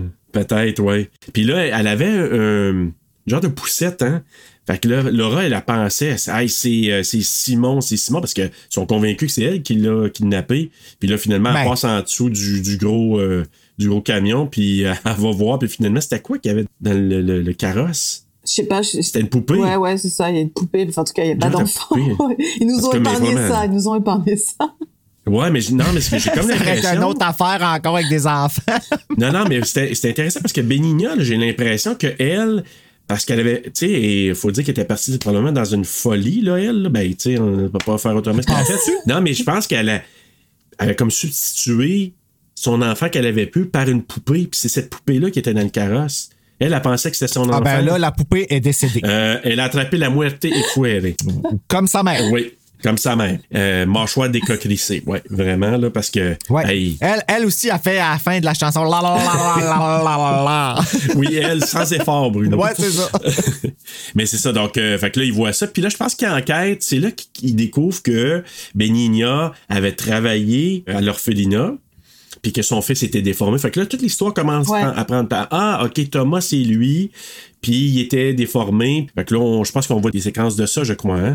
Ouais, puis ce qui est, ce qui est un peu bizarre, c'est qu'ils découvrent des films, hein, Super 8. Et puis, ce qui ça. est bizarre, c'est que ces films Super 8 se retrouvent chez Laura et son mari, puis qu'elle commence Ouais. à les regarder. Je trouve ça bizarre, parce que au niveau des flics, de la police, comment est-ce que c'est, des pièces à conviction? Et puis, Ben on a oui. l'impression qu'il y a Oui, que Laura hein. qui les découvre. Enfin, je veux dire, on a l'impression que, je sais pas, on lui donne ces films-là, puis comme ça, elle peut les regarder euh, dans son, Ben oui, dans son château, euh, c'est librement, des trucs un peu glauques. Ouais, c'est vrai, hein? Puis on nous explique que, que les enfants, le reste des orphelins ont été mis à part. Ils ont jamais vu Thomas. Est-ce que c'est plausible Je sais pas. J'ai un peu de.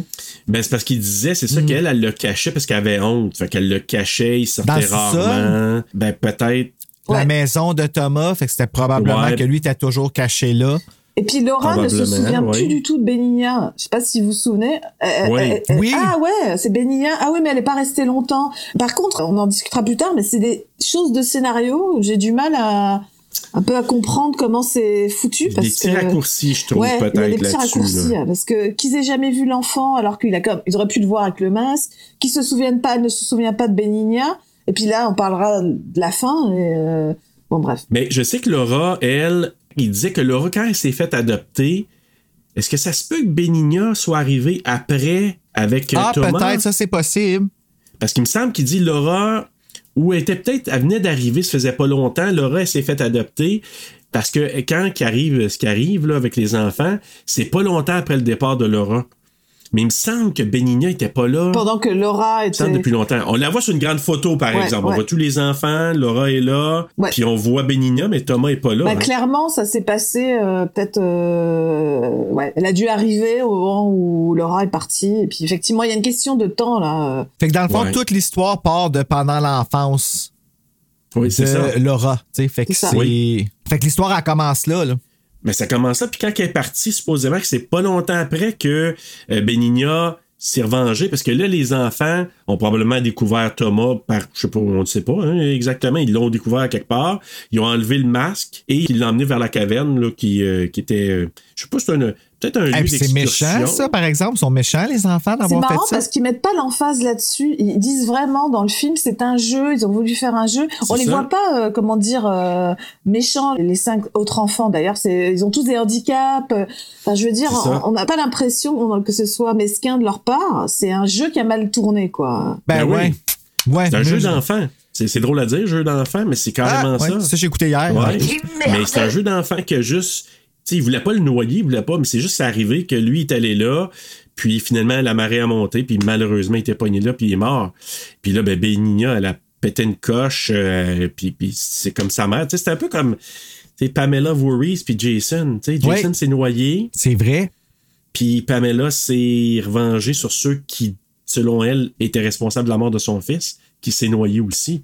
Fait que tu sais, je voyais un petit peu euh, ce parallèle-là. Pas juste selon elle, c'est vraiment de la faute des enfants. C'est plate à dire. de- Oui, mais c'était pas voulu, c'était pas méchant. Tu sais, c'est pas comme si les enfants avaient poussé l'enfant à l'eau puis qu'il se serait noyé. Tu dis, ça. bon, Mais c'est, on revient sur la euh, culpabilité, en fait. Ce problème de culpabilité, c'est la même chose avec la mère euh, et la disparition Mhm. de Simon après. Il y a comme une culpabilité toujours qui est mise. Euh, les gens sont pas méchants ou voilà, c'est le destin. Il y a quelque chose de destiné, de voilà, euh, tristesse et Voilà, de destin. Ouais, Le geste est là, mais l'intention est pas là. tu sais. ouais. Mais je pense que tu le dis, Joanne, là, je pense que le thème, c'est le destin. C'est le hasard, le destin. Parce que c'est un hasard qu'il aille jouer à ce moment-là, qu'il reste, tu sais, il va dans Mm. la grotte, que le- la, marée, la marée monte à cette- ce moment-là. C'était pas planifié, évidemment, par les enfants. Les autres, ils ne savaient pas. Tu sais, c'était pas, On va l'envoyer là, puis la Marie va le pogner. Tu sais, C'était pas ça du tout. Même chose avec Laura. C'était pas, c'était le hasard que le truc tombe, ça bloque la porte qui était cachée, qui était l'endroit caché, le- le- la petite maison de Thomas, probablement que sa mère l'avait caché là pour qu'il se fasse voir. Malheureusement, quand ils l'ont découvert, puis on ne sait pas, là, ça, je pense pas qu'ils le disent. Quand, tu sais, comment qui est ressorti, les enfants l'ont vu, on ne le dit pas. Non. Pas. mais il y a aussi le- tout le côté de, dans le fond, le destin, si je comprends bien, de euh, Laura, c'était de ne jamais quitter l'orphelinat. Exactement. Et tout est dit. Il voilà. faut dire qu'il y a des phrases clés. hein. Moi, j'ai noté ça. Il y a quand même des phrases clés. C'est la première phrase qu'on entend dans le film. La dame euh, de l'orphelinat dont on voit pas le visage. qui Ouais. Tu vas beaucoup manquer à tes amis. Il y a, y a Oui, des phrases ouais. clés comme ça, tu sais, c'est la première phrase qui est dite. La boucle est bouclée, quoi. Elle revient euh, terminer l'histoire, se retrouver avec les enfants euh, dans l'orphelinat. Où elle a vécu, Où elle a vécu, euh, une bonne partie de sa jeunesse, c'est ça? Fait que techniquement, si elle n'avait pas été adoptée, tout aurait été beau. Non, Ben, elle serait morte d'après moi. ouais. Ah oui, c'est vrai. Parce qu'elle aurait trouvé. Ben, peut-être moi. pas, parce que peut-être qu'il l'aurait trouvé puis que Laura aurait fait. Ah non, t'es beau, t'es notre ami. Puis là, il aurait pas fait la joke. Peut-être, mais en même temps, je pense pas que les autres étaient si mal intentionnés que ça non plus. Ils sont juste. Tu sais, quand t'es jeune, là, tu, tu fais des choses, tu dis des choses, puis c'est juste l'enfant qui parle. T'as pas de. Mhm. Tu sais, c'est pas toujours de mauvaise intention, c'est juste spontané. Tu sais, pourquoi la madame a des, gros, des grosses fesses, tu sais, c'est pas, c'est pas méchant, là, mais c'est, c'est spontané, tu sais. Ou, ou autrement, on peut dire le qu'elle a, elle a toujours eu un rôle à jouer dans cette histoire, qui était, on revient au, au mythe de Peter Pan et au conte, de veiller sur ces enfants-là. Donc elle revient. Les Lost Boys et Lost. Voilà, ouais. c'est ça, Ouais. les chasses au trésor des Lost Boys. Enfin, revient dans cette euh, structure de Peter Pan et que finalement son rôle c'est de revenir et de s'occuper parce que c'est ça, ils sont laissés à, à eux-mêmes. Donc euh, son rôle c'est de revenir un peu comme Wendy et de s'occuper de ces enfants-là. T'as raison, je pense que c'est ça qui, qui s'est passé. Bref, Hmm. là, il y a la, la, la séance, hein. Puis, tu sais, les séances, à chaque fois, c'est assez particulier. Puis c'est Oui. spécial, celle-là. Hein? Changeling. Ça m'a fait Oui, penser ben moi à j'ai pensé à. Oui, exact. Puis c'est à chaque fois, moi, les séances, moi, Changeling, c'est comme le summum, là. Euh, Hereditary aussi, mais je la trouve pas puissante comme dans The Changeling. Changeling, là, c'est c'est vraiment assez spooky. Mais celle-là aussi, là, tu sais. euh, Poursuivez, je reviens. Faut juste que j'aille faire Oui. un petit pipi, je suis plus capable de suivre. OK. Je reviens. Mais vous pouvez continuer, puis vous me mettrez à jour.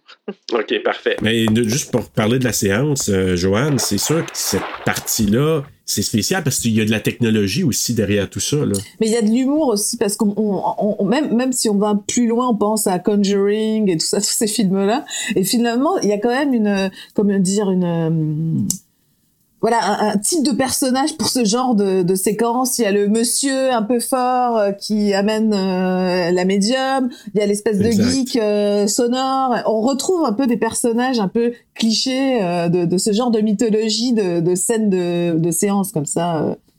Oui, t'as raison. Puis, tu sais, euh, t'as raison. Tous les, films d'esprit ont pratiquement ça. On peut parler de Poltergeist aussi, là. D'ailleurs, elle est un peu une influence, je pense, sur le scénariste. Mais il y a toute cette installation-là qui arrive et euh, notre. euh, notre médium, moi je dis toujours Géraldine Chaplin, mais c'est. elle a un drôle de nom. Là, j'étais comme. ah, comment qu'elle s'appelle là-dedans? J'étais là, c'est un drôle de nom qu'elle porte. Aurora. Ah oui, Aurora, ouais. Oui, Aurora, qui, qui est la médium qui arrive là, puis elle commence à s'installer dans la pièce. C'est- C'est-tu dans la pièce, je pense? euh, et, et- es-tu dans le salon? Parce qu'elle se promène, puis elle arrive finalement dans la pièce où les enfants ont été. Il y a euh, tout le gars qui suit euh, le parcours. Il y a un Ouais, plan, en écrivant, il y a un plan de, de, de la maison, puis on voit le parcours. euh, le, le- Mais ça, c'est fascinant. Ouais, ouais. c'est- Et puis à un moment donné, il saute, euh, il sait plus où on est, puis il revient Oui, dans la rendu pièce. où? Ouais, euh, ouais. Moi, je trouve que cette, cette euh, séquence-là, quand ça arrive, moi, il y a comme un shift qui arrive dans, le- dans le film. Parce que on passe de l'incrédule potentiel, parce que là, on a l'espèce de, de, de policière psychologue là, qui est là, qui, elle, ne croit pas, est avec le mari aussi de, de, de Laura. C'est eux autres qui écoutent, là, OK, on va les laisser faire, mais ils s'attendent à rien.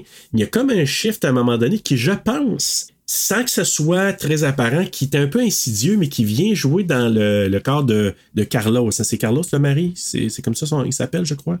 Euh, Carlos, oui. Parce qu'il croit pas, mais à un moment donné, il commence, c'est le- le- l'espèce de gay qui entend des, des bruits d'enfants. C'est ça, hein? On entend, ouais, c'est ça, c'est que c'est même un peu euh, étrange que, c'est comme tu dis, il y a un shift. Déjà, elle Ouais. donne vachement d'informations à la médium. Elle explique un peu les règles de- de- du jeu, puis elle dit Nous qui sommes proches de la mort, et elle monte son bras. Je sais pas si tu te souviens. Elle aussi, elle a, elle a une maladie.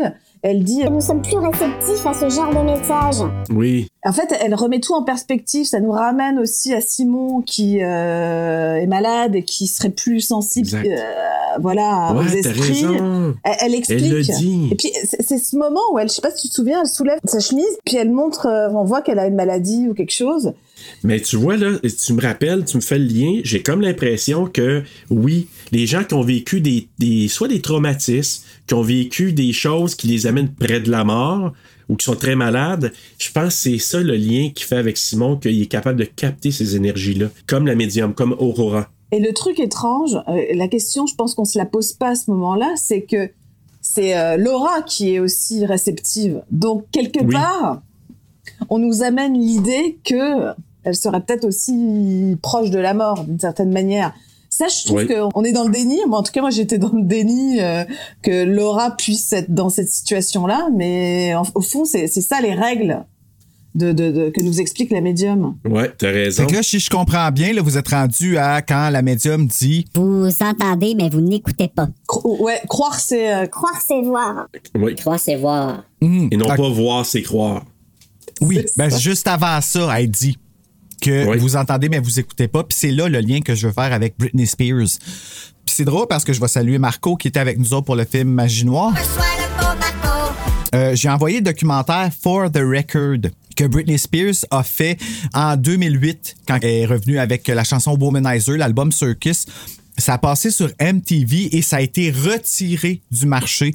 Donc, si maintenant on veut acheter le documentaire, écoute 200 quelques piastres pour avoir le DVD. Tu sais, j'avais acheté ça au Walmart dans le temps. Puis dans ce documentaire-là, Britney Spears le dit. C'est que je suis dans un monde où est-ce que je parle et les, les gens sont tellement occupés à, à être d'accord avec ce que je dis. Et quand je l'exprime aux gens, quand je leur dis comment je me sens, c'est comme s'ils m'entendaient sans écouter ce que je dis. Ils entendent ce qu'ils veulent entendre et ils n'écoutent pas ce que j'ai à dire. C'est pas fin. Comme le message est clair, puis pourtant, c'est ce qu'elle nous dit, qu'elle se sent emprisonnée, qu'elle se sent... Puis ça, c'est en 2008, quand la tutelle a commencé, là, tu sais.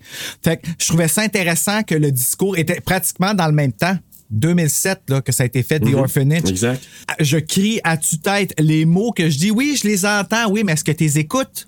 Est-ce que tu entends? Est-ce que tu assimiles qu'est-ce que je te raconte? Puis pourtant, c'est exactement ça qui se passe avec cette femme-là. Elle entend qu'est-ce que le petit dit, mais elle l'écoute pas. Juste écoute. Puis même, même dans cette Ouais. séquence-là, euh, je reviens sur ce que tu disais, Serge, c'est que tout le monde entend les enfants, en fait. Oui, Mais c'est les ça, gens, exact, et les gens décident ou pas d'y croire. Enfin, vraiment, parce que le, le mari, il, est, euh, il continue à être dans le déni.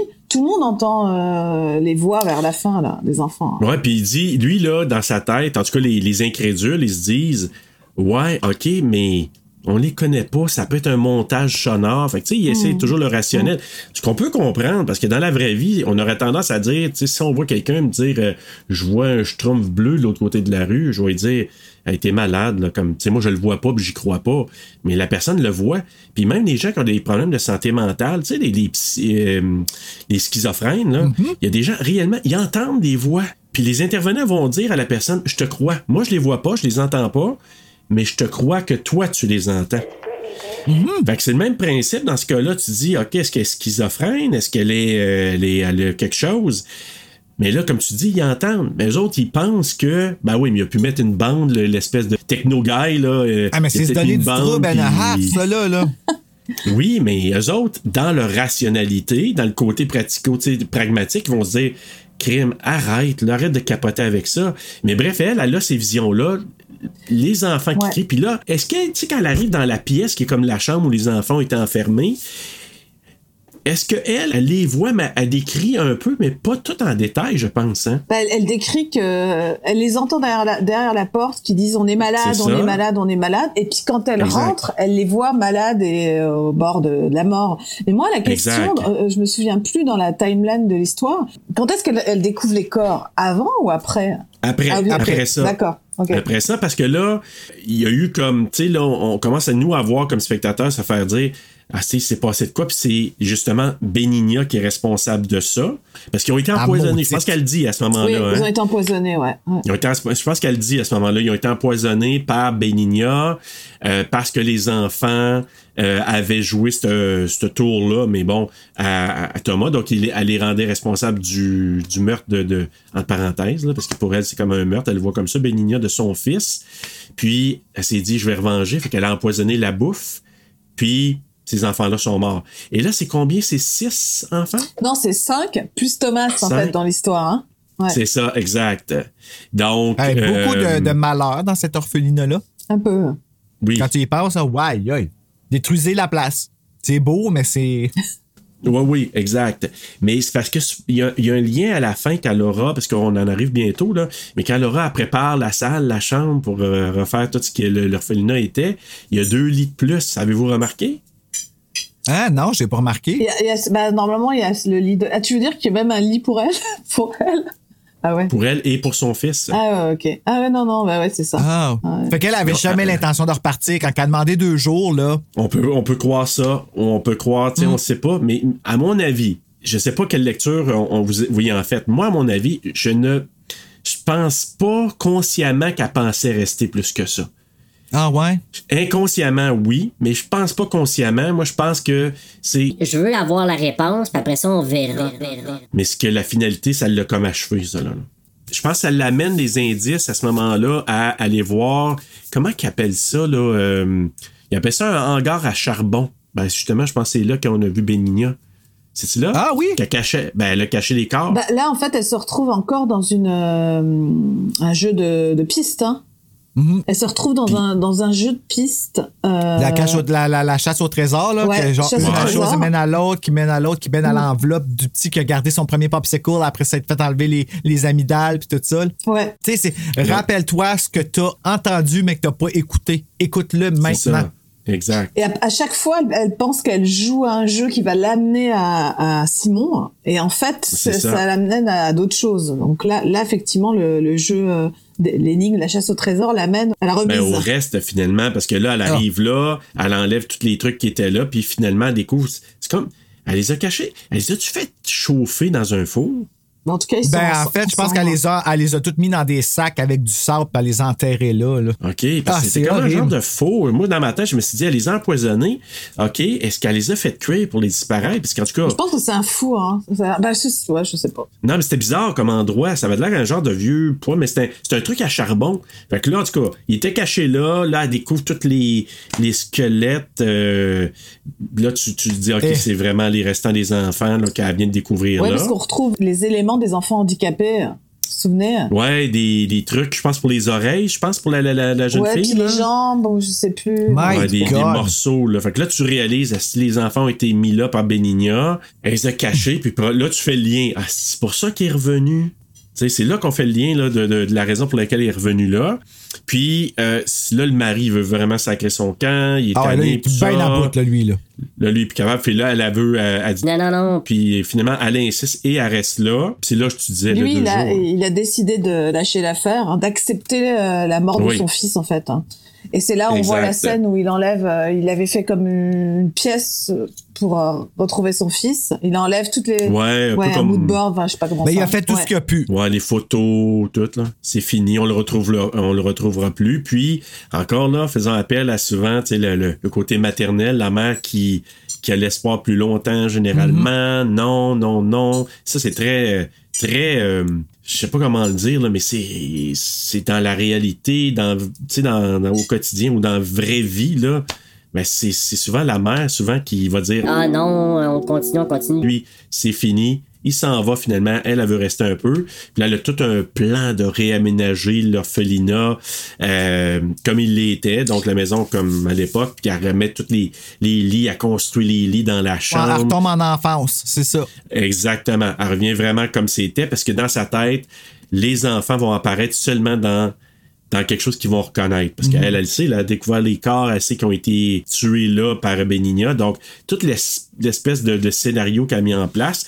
Et là, elle met tout ça en place. Puis là, ben, elle attend, il n'y a pas rien qui se passe jusqu'à temps qu'elle joue. elle, elle revêt aussi le, le- le- la tenue de, de comment Oui. dire de la responsable de l'orphelinat. Donc elle, elle se met dans un rôle et ça je pense que ça joue. hein, attention parce que elle, elle se met dans le rôle de la femme qui va veiller sur les enfants. Elle, elle commence à préparer Oui. euh, la tarte, je sais plus aux myrtilles, je sais quoi. Et on se rendra compte, on se rendra compte que c'est pas ce rôle-là que les enfants veulent qu'elle joue au départ. hein. C'est pour ça que ça fonctionne pas. hein. Ouais, t'as raison. C'est vrai. Elle veut qu'elle soit C'est elle-même. vrai parce qu'elle leur crie après. les enfants veulent revoir Laura qu'ils ont connue. Puis tu sais, là, quand elle était là, on, on voyait au départ, c'était une enfance heureuse. Non. Elle était pas malheureuse au, à l'orphelinat. Elle souriait. Ben oui, ils jouaient ensemble, puis c'était, tu sais, celle qui surveillait, ça semblait être vraiment une- un bel endroit. C'était pas, euh, c'était pas maltraité ces enfants-là. C'est juste comme ce qui est arrivé malheureusement avec Thomas puis Benigna qui a décidé de. De ça, c'est arrivé ça. après, justement, Euh, c'est pas dans son, dans son historique ouais. à elle. Elle, c'est des moments heureux et c'est pour ça qu'elle voulait revenir à l'orphelinat et donner Exact. cette chance à d'autres enfants. Donc, euh, il n'y a pas de, de, de nuage noir qui plane pour elle euh, au-dessus de l'orphelinat. Du tout. C'est pour ça qu'elle a voulu recréer ça en disant, ben, revivons un peu euh, ce moment-là. Les enfants vont vouloir revenir. T'as raison. Puis là, elle s'habille, tu sais, euh, disons, là, c'est un peu austère, là, comme, comme il- les- la dirigeante est habillée dans ce temps-là. Puis, finalement, là où ça fonctionne, c'est quand que elle joue à 1, 2, 3 soleil. Ah, c'était peurant, cette scène-là. Mais ça, j'avoue, parce que moi, là, j'étais, je me disais, il y en a un qui va y ressurgir dans. Quand, tu sais, elle servait deux, trois fois, là. Parce que c'est drôle, on en, on en parle en ce moment, puis c'est pas.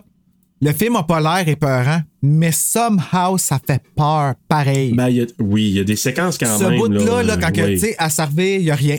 Elle revient, un, deux, là, attends, clac! Tu le vois pas. Tu sais, c'est comme. Elle recommence. Un, deux, trois, soleil. La servée, puis la porte est ouverte. Comme, Ah, il y a quelque chose Ouais, qui puis il y a un ombrage même. Là, tu, tu vois, il y a un enfant qui est là. Le truc, le truc qu'il faut Ouais. dire sur ce film-là, on n'en a pas parlé, c'est que c'est pas, c'est pas des, des- enfin, la manière dont apparaissent les fantômes, dont dans cette scène-là, c'est pas des fantômes méchants en fait, c'est des, des- des des entités positives. Donc tu vois, même quand il a, quand euh, l'enfant apparaît, finalement c'est assez magique, je trouve. Ça fait peur quand elle commence à le faire, mais quand on voit les enfants apparaître, il y a je sais pas, il y a quelque chose d'assez poétique euh, parce que c'est des personnages positifs. Les, tous ces fantômes-là sont des personnages Mais on positifs. sait pas encore s'ils sont positifs. Ben, tu sais, c'est ça qu'on sait pas parce qu'on sait pas qu'est-ce qu'ils veulent. Mm. Puis le fait, il y a aussi tout le fait que il faut qu'ils viennent la toucher pour qu'elle parte à courir après. Dans ma tête, c'est qu'est-ce qui va se passer quand il va la toucher? Tu sais, est-ce qu'elle va mourir? Est-ce qu'elle va. l'anticipation. Mais l'anticipation, c'est ça Ouais. qui fait que c'est c'était Mais c'est vrai que, tu sais, une fois que tu sais qu'ils sont pas méchants, ça fait plus peur, mais ça devient Ouais. touchant. Il y, a- il y a pareil, il y a un, il y a un basculement dans, dans le fait d'avoir peur du fantôme, des fantômes, et puis après dans, de, de se rendre compte que c'est des entités euh, positives euh, derrière. Mais moi, j'ai l'impression, encore là, il y a le jeu de l'aura, puis il y a le jeu du spectateur. Le spectateur n'est pas au courant, peut avoir peur. Moi, à la première écoute, je parle, comme toi, Bruno. Mais t'as le côté de l'aura que je, elle, je, est pas effrayée. Tu penses? Non. Nous, on, Comme est, on Thomas, a peur. comme, comme, mais- euh, comme Simon. Simon, euh, euh, il a jamais eu peur de, de- des enfants. euh, et dès le moment qu'elle a compris que c'était ses C'est camarades, vrai, en ça. fait, elle a compris que c'était ses camarades de, de l'orphelinat, euh, c'est Ben ses oui, amis. euh, elle, elle avait du plaisir, elle était heureuse avec eux. Fait que dans sa tête à elle, tu sais, quand elle se retourne, C'est nous, vrai. on a la chienne. Mais c'est pas la chienne qu'elle, elle a. En se retournant, elle est pas effrayée. Elle, elle veut juste voir, y a-tu quelqu'un? Mais nous, on, on interprète que, shit, oui, ils sont là. Il y a des entités, mais c'est pas des entités maléfiques. Mais nous, on peut penser ça la première fois. Mais quand elle se réveille, qu'elle, son horreur, c'est qu'est-ce qu'elle va trouver quand elle va trouver Simon. ben, c'est ça. Fait que là, eux autres, ils se rapprochent tranquillement, puis finalement, ben, ils apparaissent, ils sont là. Puis, puis c'est là, hein, je pense que euh, là, le petit bout qui l'amène avant d'aller à- au, au sol, comment que ça arrive, ça? C'est la petite fille qui a guide là. La petite fille. C'est une petite fille qui a dit, s'il te plaît, comme, je veux juste que tu me dises, il est où Simon? Mais c'est ça qu'elle Oui, dit. c'est ça. Fait elle, elle écoute qu'est-ce que la petite dit sans parler. Elle a guidé où est-ce que Simon il se trouvait. Puis là, s'est rappelé. OK, Ouais, il y a des flashbacks, flashbacks euh, de, Ouais. de la séquence avec. euh, ouais. Parce qu'elle se fait enfermer. Ouais. Puis là, le, le papier peint. Elle a la- la poignée de porte. déchire, Voilà. Poignée de Ouais. porte qu'elle met, qu'elle ouvre.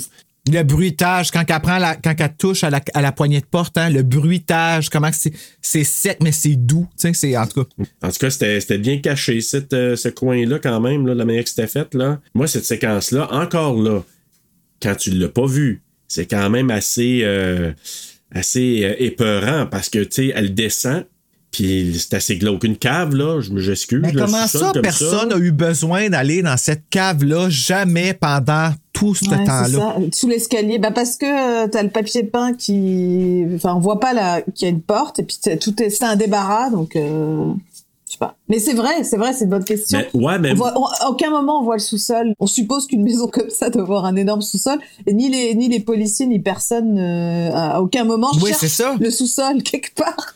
Surtout qu'on cherche un enfant. Il me vrai, semble c'est que vrai. tu sais, ils ont tout abandonné avant de regarder s'il y avait quelque Ouais. chose. euh, en- Ouais, ouais. ouais, c'est vrai que c'est. Ouais, mais en même temps, quand ça s'est passé, moi, je- je- encore là, je sais pas s'ils en ont parlé, Mais quand ça s'est passé à l'époque, là, quand elle a fait ça, Benigna, elle a disparu après. C'est ça, c'est l'histoire. Moi, c'est là dans le scénario que ça déconne, c'est que d'un- moment donné, Ouais, Benigna disparaît, euh, Thomas qu'on n'a jamais vu disparaît, et puis d'un seul coup, il y a plus d'enfants. Donc, euh, je peux pas croire qu'il n'y ait pas eu de répercussions euh, quelque part. De, on- il y a des enfants d'un orphelinat qui ont disparu, que ça soit pas arrivé jusqu'aux oreilles de Laura. Je sais pas. Il y y a un truc au niveau du scénario qui est un peu bancal là-dessus. Ouais, mais en même temps, en même temps, je vais jouer l'avocat du diable.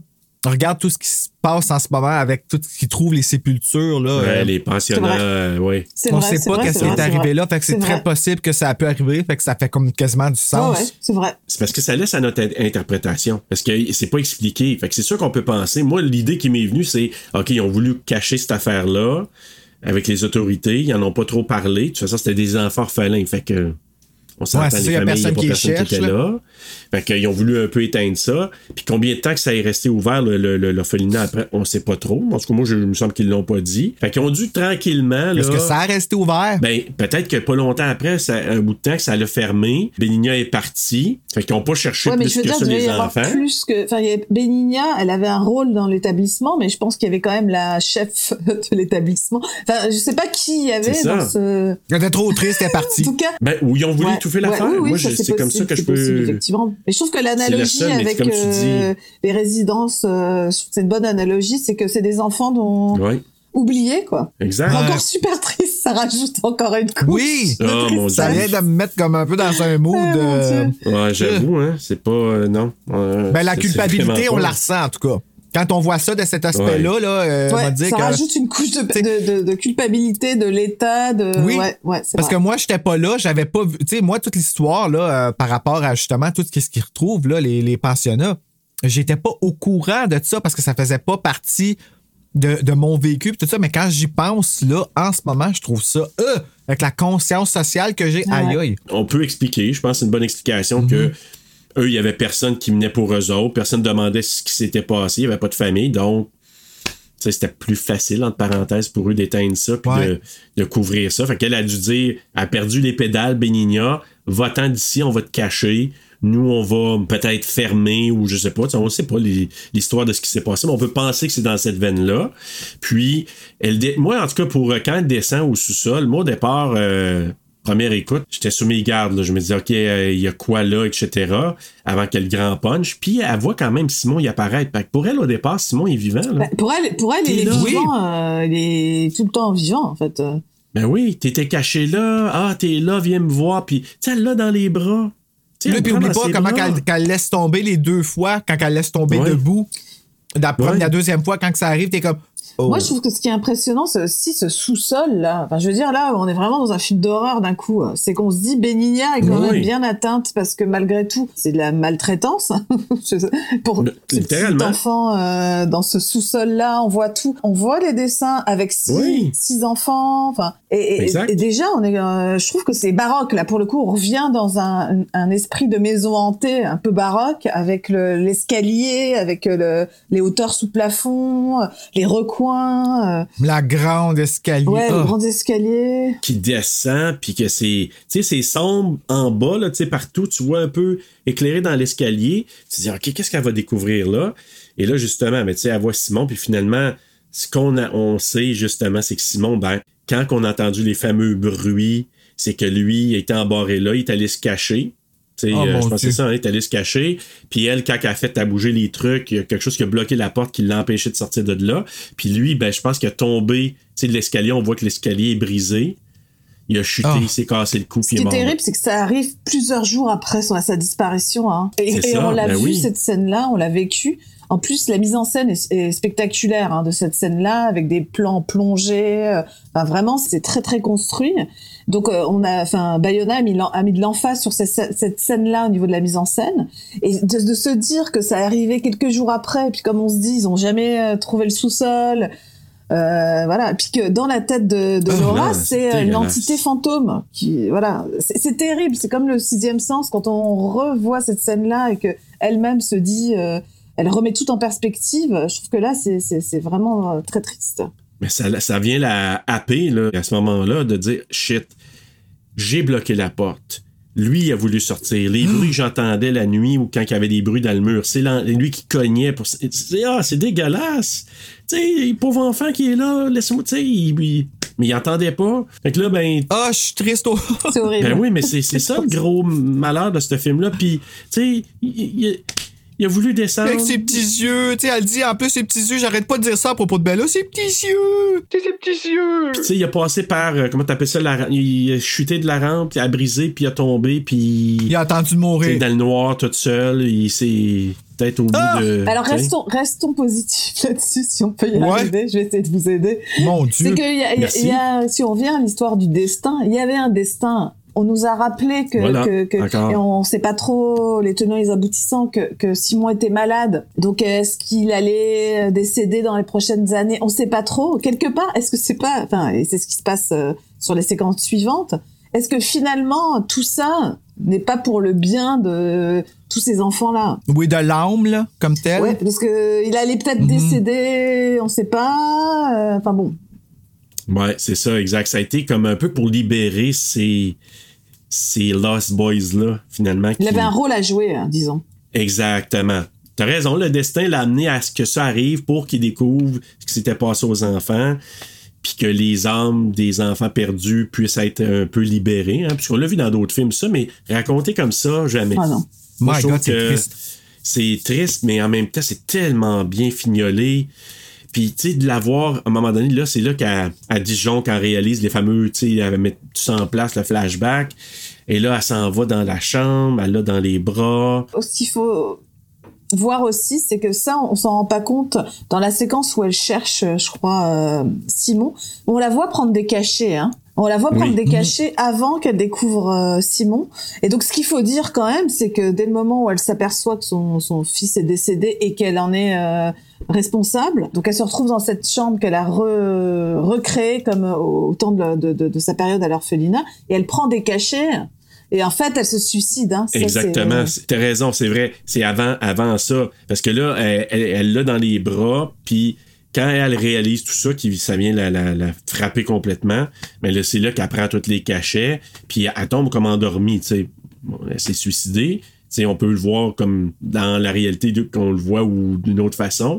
Puis finalement, ben là, elle tombe endormie. Puis là, c'est là qu'elle a toutes les apparitions des enfants. Puis là, c'est heureux parce que justement, t'as as mentionné. euh, Ah, puis ça finit euh, tellement, oui, heureux, justement. C'est ça Oui. qui est weird. Le fait qu'on finit. Ah, Puis c'est beau, c'est creepy qu'on finisse c'est beau, heureux. quand on parle de film de genre, je juste- ça me fait penser à, enfin, il y a un petit clin d'œil peut-être à Carpenter avec The Fog, mais il y a le, ce qui est joli, c'est que dès le moment où elle se réveille euh, dans le monde des fantômes, il y a le, le phare qui est de nouveau en, Mhm. elle, avait joué parlé, avec oui, le, elle avait, elle avait montré à son fils euh, au début du film, elle a, comment, ouais, un petit truc pour lui faire, lui montrer que, elle disait que le phare on- est toujours euh, là, mais qu'on voit pas la lumière. Et là, la première chose qu'on voit, c'est qu'on sait qu'on bascule dans les fantômes, c'est qu'on voit le phare qui se remet à, et ça, c'est, je trouve que c'est un élément poétique, euh, visuel assez, Oui. assez chargé en émotion, euh, cette lumière dans la Oui, chambre. parce qu'il euh. sert à ne plus avoir peur. Cette- ce phare-là, il sert C'est justement ça. à éclairer. Est-ce que ce serait pas elle le phare? Oui. Ah, Ben, wow, c'est beau l'image. ça. Ben oui, parce que, tu sais, quand elle fait ça, tu sais, elle raconte l'histoire dans le lit à, à Simon, puis Mhm. elle prend une espèce d'objet qui, avec le reflet, fait comme si le phare fonctionne. Hey, elle est bonne en sacrifice, par exemple. Euh, oui. Comme elle est Ben, vite sur le piton pour faire ça. là. Oui. Puis un petit peu d'aide du, euh, du gars de, le gars des vues, là, mais. Ouais. Euh, puis à la fin, le rappel avec le phare, là, tu dis, OK, vraiment rendu là, c'est la Wendy rendue adulte. Puis il faisait un, un comparable avec Peter Pan, avec Robin Williams. Quand les enfants, Oui. à un moment donné, tu sais, ils touchent le visage. Puis là, il disait, là, ah, Peter Pan t'a vieilli. Puis ça, ben là, Wendy qui est rendue vieille, mais qui va rester là. Je suis revenu presque pour vous. Puis je suis là pour vous guider, vous encadrer, puis être avec vous, avec, avec ses amis. C'est quand même beau. Film d'horreur pour parents avertis. Oui. Oui, parce oui. qu'en fait, ils, ils la reconnaissent pas euh, tout de suite. C'est joli parce que c'est la, petite fille aveugle qui, qui s'approche d'elle justement, qui, lui touche le visage. Laura. Et d'un seul coup, elle dit Laura, et ça y est. euh, mais en fait, on se rend compte que euh, pendant tout le film, elle n'était pas vraiment connectée à ces enfants-là parce que eux ne la reconnaissaient pas. Comme le moment Voilà. où elle décide de remettre tout, tout le truc et puis de jouer, c'est dès le moment où elle, où elle, elle joue à 1, 2, 3 soleil que ça y est, euh, elle est redevenue euh, la petite fille qu'elle était à l'époque, quoi. c'est quand même une séquence heureuse, le phare qui est là. Puis c'est là que je vous disais, il y avait deux lits de plus qu'elle avait monté, fait que présage peut-être, avec un lit pour elle puis un lit pour Simon. Puis là, Simon, euh, pas Simon mais Carlos, son mari qui revient. Puis là, il y a quoi? C'est- Il se retourne à un moment donné, puis dans la maison, il vient faire un tour, puis la porte qui s'ouvre. En fait, ce qui se passe, c'est que dans la séquence où elle a le groupe, sais, de rencontres sur le deuil, ils expliquent qu'on sent, on peut ressentir la présence euh, d'une personne décédée à partir de six mois après le décès. Il revient, en fait, six, six mois plus ou moins après le décès de Laura. Et je crois qu'il il retrouve pas la médaille. Il lui a donné une médaille. euh, Oui. c'est ça qu'il retrouve. Il retrouve la, il retrouve Son euh, la médaille euh, sur le parquet. Il retrouve la médaille de je sais plus qui qui devait protéger Laura. Et puis ensuite, le Oui. plan, c'est qu'il regarde, euh, il lève les yeux, il sourit, et on imagine euh, en contre-champ ce qu'il doit voir, quoi. Mais ça veut dire lui-même commence à, enfin, a besoin de croire, a besoin de Ressentir. croire, je pense, parce qu'après avoir perdu euh, ton fils, ta femme et tout ça, je pense que lui, euh, ça n'a pas tellement marché le côté pragmatique et réaliste. Je pense qu'il a besoin de, de chercher du réconfort, peut-être dans quelque chose de plus spirituel, et il revient six mois après, après le décès de sa femme, et il a ce petit, voilà, ce petit moment un peu magique. hein. Ah, c'est encore plus triste. c'est triste. C'est encore plus touchant, je veux Ouais. dire, tu sais. Non, c'est C'est très, très, c'est très émotionnel. hein, ouais. Puis la petite, euh, le, le- le collier, là, comme tel, le pendentif, là, je pense avoir lu que c'est dans la. Je sais pas si c'est dans la tradition, c'est peut-être espagnol. C'est. euh, tu sais, nous, on va dire Saint-Antoine de Padoue, là, quand tu perds quelque chose, mais ça veut dire ça aussi. Fait que c'est quelque chose en rapport avec les objets perdus. Ah, c'est super. Ah. Ce Ah pendentif-là. ouais, la boucle est bouclée. Fait que la boucle est bouclée. Et c'est là.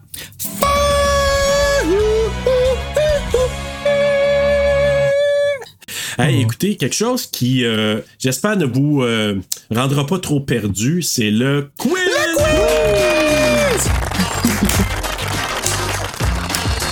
Alors, connais-tu bien ton El pas si le fun de danser, pas de musique, mais. Ouais, parce que c'est dans notre tête, un peu Ouais. dans le film, c'est dans notre tête. Hein, fait que, euh, dans notre tête. Alors, écoutez, question numéro 1. On a parlé que le film a vraiment fonctionné, le film le plus populaire euh, de tous les temps en Espagne. Et donc, évidemment, quand ça a sorti, ça a été le, le film le plus, le plus populaire au box-office espagnol. Il a devancé deux films américains. En deuxième position, il y avait Le Pirate des Caraïbes, je pense Au bout du monde. Quel était le film en troisième position? Là, je vous donne une liste de films. Troisième position. OK. Ouais. Le deuxième, c'était Pirates des Caraïbes au bout du monde. Le troisième. A. Shrek le troisième. B. Harry Potter et l'Ordre du Phénix. C. Spider-Man 3. Ou D. Les Simpsons, le film? Les Simpsons. Allez, Spider-Man 3, mais j'y crois pas trop. OK. La réponse, c'est Shrek le troisième. Mais qui est arrivé aux troisième position. En quatrième, c'était Les Simpsons, le film. En cinquième, Harry Potter. Et en sixième, Spider-Man 3. Mais c'était une grosse, grosse année. Mais le premier, ça a été vraiment El Orfanato en Aïe, aïe, hein? Question numéro 2. Dans quelle catégorie notre euh, réalisateur Bayona a-t-il remporté un Goya Award? Juste pour dire, les Goya, tu dois savoir ça, Joanne, c'est les Oscars en Espagne, donc Ah, comme un peu les Academy Awards. Euh, il a gagné ça en 2008 pour ce film. C'est dans quelle catégorie? A. Le meilleur scénario. B. Le meilleur nouveau réalisateur. C. Le meilleur film. Ou D. Le meilleur scénario adapté. Ouais, je, je me demande s'il a pas chopé les trois. Euh, je vais dire meilleur scénario adapté. Moi, je dirais Ouais. meilleur film, meilleur, euh, meilleur premier film et meilleur euh, scénario adapté, je dirais les trois. La réponse, c'est B, le meilleur nouveau réalisateur. Il a gagné au total 7 statuettes, mais les autres, c'est dans des prix un peu plus secondaires qui disent là, au niveau des, des, des, euh, des Goya. Donc, je pense le son, et etc. etc. Ah, il y a, Mais dans ah, ouais, ceux-là, Oui, mais il y a eu dans les un peu plus majeurs le meilleur nouveau réalisateur parce que Ouais. c'était son premier Faut- film. Non, mais vous vous rendez tel. compte, on parle de... Des fois, je vous entendais, ça m'avait fait rire, mais c'est son premier film, quoi. C'est son je premier film, c'est énorme, quoi. Je veux dire, faire un film aussi maîtrisé euh, en premier film. Juste pour dire, il a fait l'école, oui. il a fait la SCAC, l'ESCAC, une école de cinéma euh, à Barcelone. Et donc, c'est la première génération issue de, de, de cette, de cette école-là.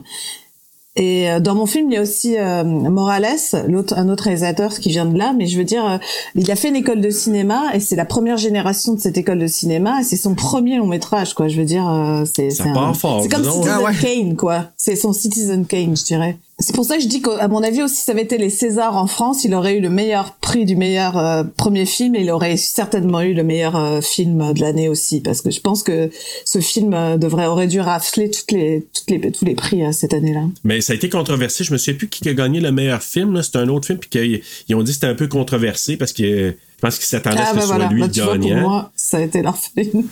Question numéro 3. Bayona a réalisé un des films de la famille Jurassic Park. Tout à fait. Ah. Lequel? A. Jurassic Park 3, B. Jurassic World, C. Jurassic Fallen Kingdom ou D. Jurassic World Dominion. Fallen Kingdom. Hmm, ok, ben je vais dire un différent. Je vais dire euh, pas le 3 parce que. euh, Jurassic World. La réponse, ben oui, Joanne, c'est Oh! Jurassic World Fallen Kingdom, qui est le cinquième. Là. Donc, Dominion, c'est le dernier qui vient de sortir. Celui avant, c'était réalisé par Bayona Ouais, et quand attention, hein, je veux dire, ce type-là a une carrière incroyable. Il faut quand même se dire que c'est un réalisateur maj- majeur. Euh, vous l'avez vu un petit peu dans mon documentaire. C'est quelqu'un qui est passionné de cinéma américain.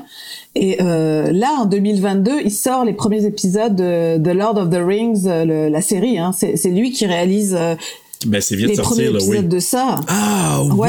Oui, Euh, lui, oui, son oui, objectif, c'était de faire une carrière euh, américaine et il a commencé. Après, son second film, c'était euh, euh, The Impossible avec euh, Naomi Watts et, et Juan McGregor. Ah, mon Dieu, c'était bon, Ouais, ça. Donc euh, déjà avec un casting international, puis petit à petit, son- c'est un fan évidemment de Steven Spielberg, comme toute cette génération-là.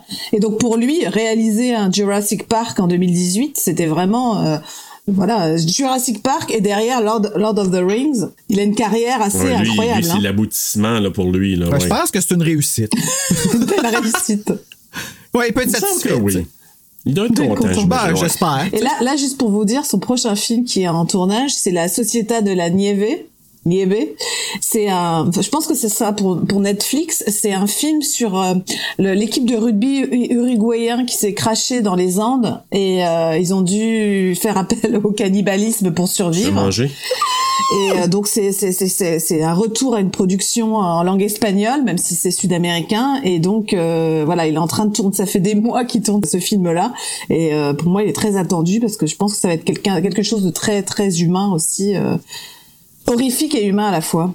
En tout cas, Bayona, là, euh, moi, de ce que j'ai lu, je me suis dit, ouais, c'était un réalisateur euh, majeur à connaître et euh, c'est pas, pas juste pour ce film-là, mais pour les autres qu'il a fait aussi. Ça, ça me donne le goût d'aller découvrir un peu les autres films qu'il Il a aussi réalisé quelques épisodes de Penny Dreadful aussi.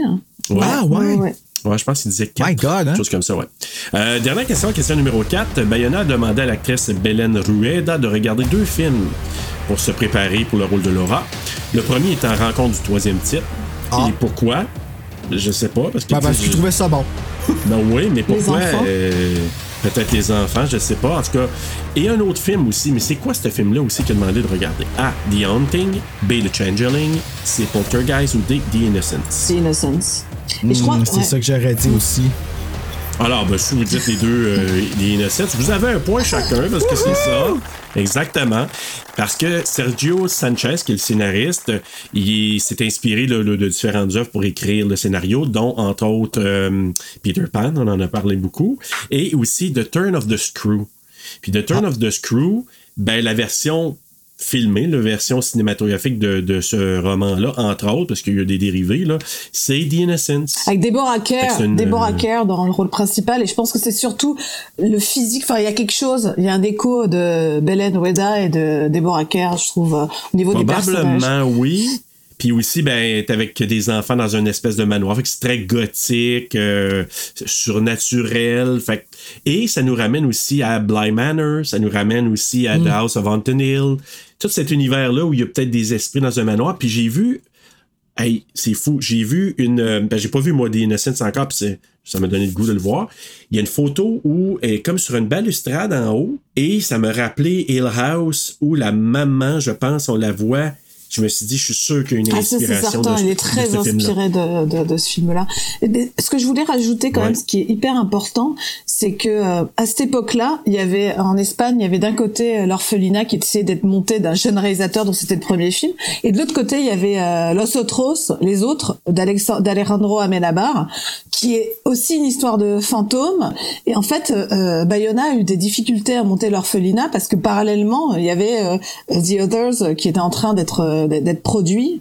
Et euh, il y a quand même une similitude. Moi, je les ai un peu rapprochés aussi dans mon dans mon documentaire entre l'orphelinat Ben oui. et, et les autres. Puis ça, c'est le film qui a été refait avec Nicole Kidman, là, ma préférée. là. Enfin, il n'a pas été refait. Hein, c'est Ben, pas un, un refait, c'est film c'est ce original. hein. film-là. Là. Ah, ok, c'est le. Ok, ben il a été tourné. Attends, mais ça s'appelle les... ça s'appelle The Others ou ça s'appelle. Los Otros? Ben, en espagnol, ils l'ont appelé Los Otros, mais c'est The Others. Mais c'est- est-ce que ça a été tourné en espagnol? Non, non, ça a été tourné en anglais, mais en Espagne. Ok. Ah, Et Alejandro Amenabar, c'est Ouais. un grand cinéaste. C'est lui qui a fait euh, Ouvre les yeux, un grand cinéaste aussi de cinéma Ouais. Euh, fantastique. Abredero o- Hoyos? Abre los ojos. Lo- Los Ojos, Ouvre, ouais. ouvre, ouvre les yeux, qui était quand même un grand succès. Et donc euh, voilà, il y avait ces deux films-là. Puis il y a quand même, pareil, on revient à un film comme les films de Shyamalan et tout ça. Il y a quand même ce gros twist final de The Others Oui. qui est quand même assez euh, monumental. Mais encore, encore là, quand tu l'as vu, moi j'ai, j'ai, j'ai fait avec euh, Horror Podcast Québec The Others, puis quand tu le sais ou quand tu l'as vu, ça perd beaucoup de sa puissance, sa valeur de réécoute. Ah ouais? Ouais.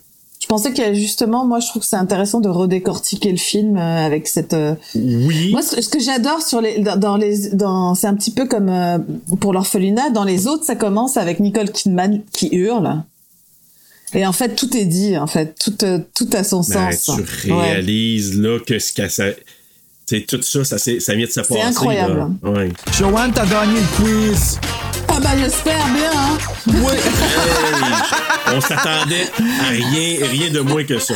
Euh, écoute, on va aller avec nos coups de cœur et nos coups de couteau dans ce qu'on a aimé et moins aimé. Donc, euh, Joanne, vas-y avec ton coup de cœur et ton coup de couteau. Là. moi, c'est le coup de cœur et le coup de couteau, c'est un petit peu la même chose, c'est le scénario, quoi. Je, je trouve que c'est Ouais. euh, la manière dont c'est construit sur ce jeu de pistes, euh, puis avec le climax final, la révélation finale. Je trouve que c'est super bien euh, euh, structuré, écrit. Hein. Euh, c'est ça, euh, Sanchez, là, le, scénariste. On remercie le scénariste. Euh, je veux rajouter que ce scénario, donc je sais pas si on on en a pas parlé, mais en fait, euh, Bayona a rencontré Sanchez qui lui avait réalisé un court métrage qui était un peu l'essence de l'orphelinat. Et à partir de ce scénario de court métrage, ils ont développé l'orphelinat. Et c'est Sanchez qui est aussi le, scénariste de pas mal de ses films, dont The Impossible et tout ça, qui a écrit ce Donc moi, c'est mes plus et mes, mes moins, c'est vraiment l'idée de, de, il y a des choses qui m'échappent. C'est ce dont on a parlé. C'est d'un seul coup, euh, Bénigne à part, les enfants disparaissent, tout le monde s'en fout. Euh, Laura a pas été, euh, enfin, je veux dire, elle revient à l'orphelinat, mais elle se pose pas la question. Tiens, je prendrais bien, reprendrais bien contact avec mes amis de l'époque, je sais pas quoi, puisqu'elle était si bien, Ah, c'est vrai, parce qu'elle était si bien à l'époque avec ces, ces, ces, ces amis-là. Je trouve que ça, c'est un peu balayé, euh, voilà, comme ça, rapidement. Et ceci dit, Ouais, je c'est trouve vrai. que c'est hyper intéressant euh, le fait de faire un parallèle avec euh, les, les, les résidences euh, autochtones parce que oui, quelque part, c'est triste à dire, ça rajoute une couche. C'est ces enfants-là, ben personne n'en avait rien à faire, ils ont disparu et dans la nature et voilà. Et donc ça, je trouve que c'est finalement avec ce, ce- cette relecture-là, euh, euh, voilà, ça me convainc. Ben, en fait, c'est qu'il y avait des gens qui caraient pour ces enfants-là, mais ces gens-là n'avaient aucun pouvoir sur les revoir. On leur a enlevé ça complètement, tu sais. Puis ça, c'est quelque chose que j'ai... euh, c'est une terreur que j'ai ressentie en regardant un film il y a pas longtemps. Là, je m'en rappelle plus c'est quoi. Euh, C'était sur Tubi, je crois. Ouais, puis même moi, j'ai été. Il y a eu une relecture, là, une modernisation de Anne de la Maison Pignon Vert aussi. Puis, Hein? euh, ouais, euh, qui est sorti dans les dernières années. Là, il y a eu quatre saisons. Puis, dans un des épisodes, justement, elle va. euh, elle rencontre une, une jeune une jeune fille autochtone, puis son père, puis ça. Il y a comme toute une thématique autour de ça. Et à un moment donné, tu la vois partir au pensionnat. Puis, à un moment donné, elle vient pour aller la revoir au pensionnat, puis elle n'a pas accès à voir cette amie-là. Puis, tu vois, elle s'est fait couper les cheveux, elle s'est fait tout euh, mettre un habit plus. euh, plus euh, non, euh, non autochtone, changer son nom. Vraiment, c'est comme s'ils ont vécu dans un pensionnat. Hey, ça m'a ramené à ça. Puis on le voyait tellement de proche que ça m'a vraiment marqué. Puis, euh, ouais. Puis c'est vrai que les parallèles avec ce qu'on a vu aujourd'hui, c'est quand même assez quelque chose.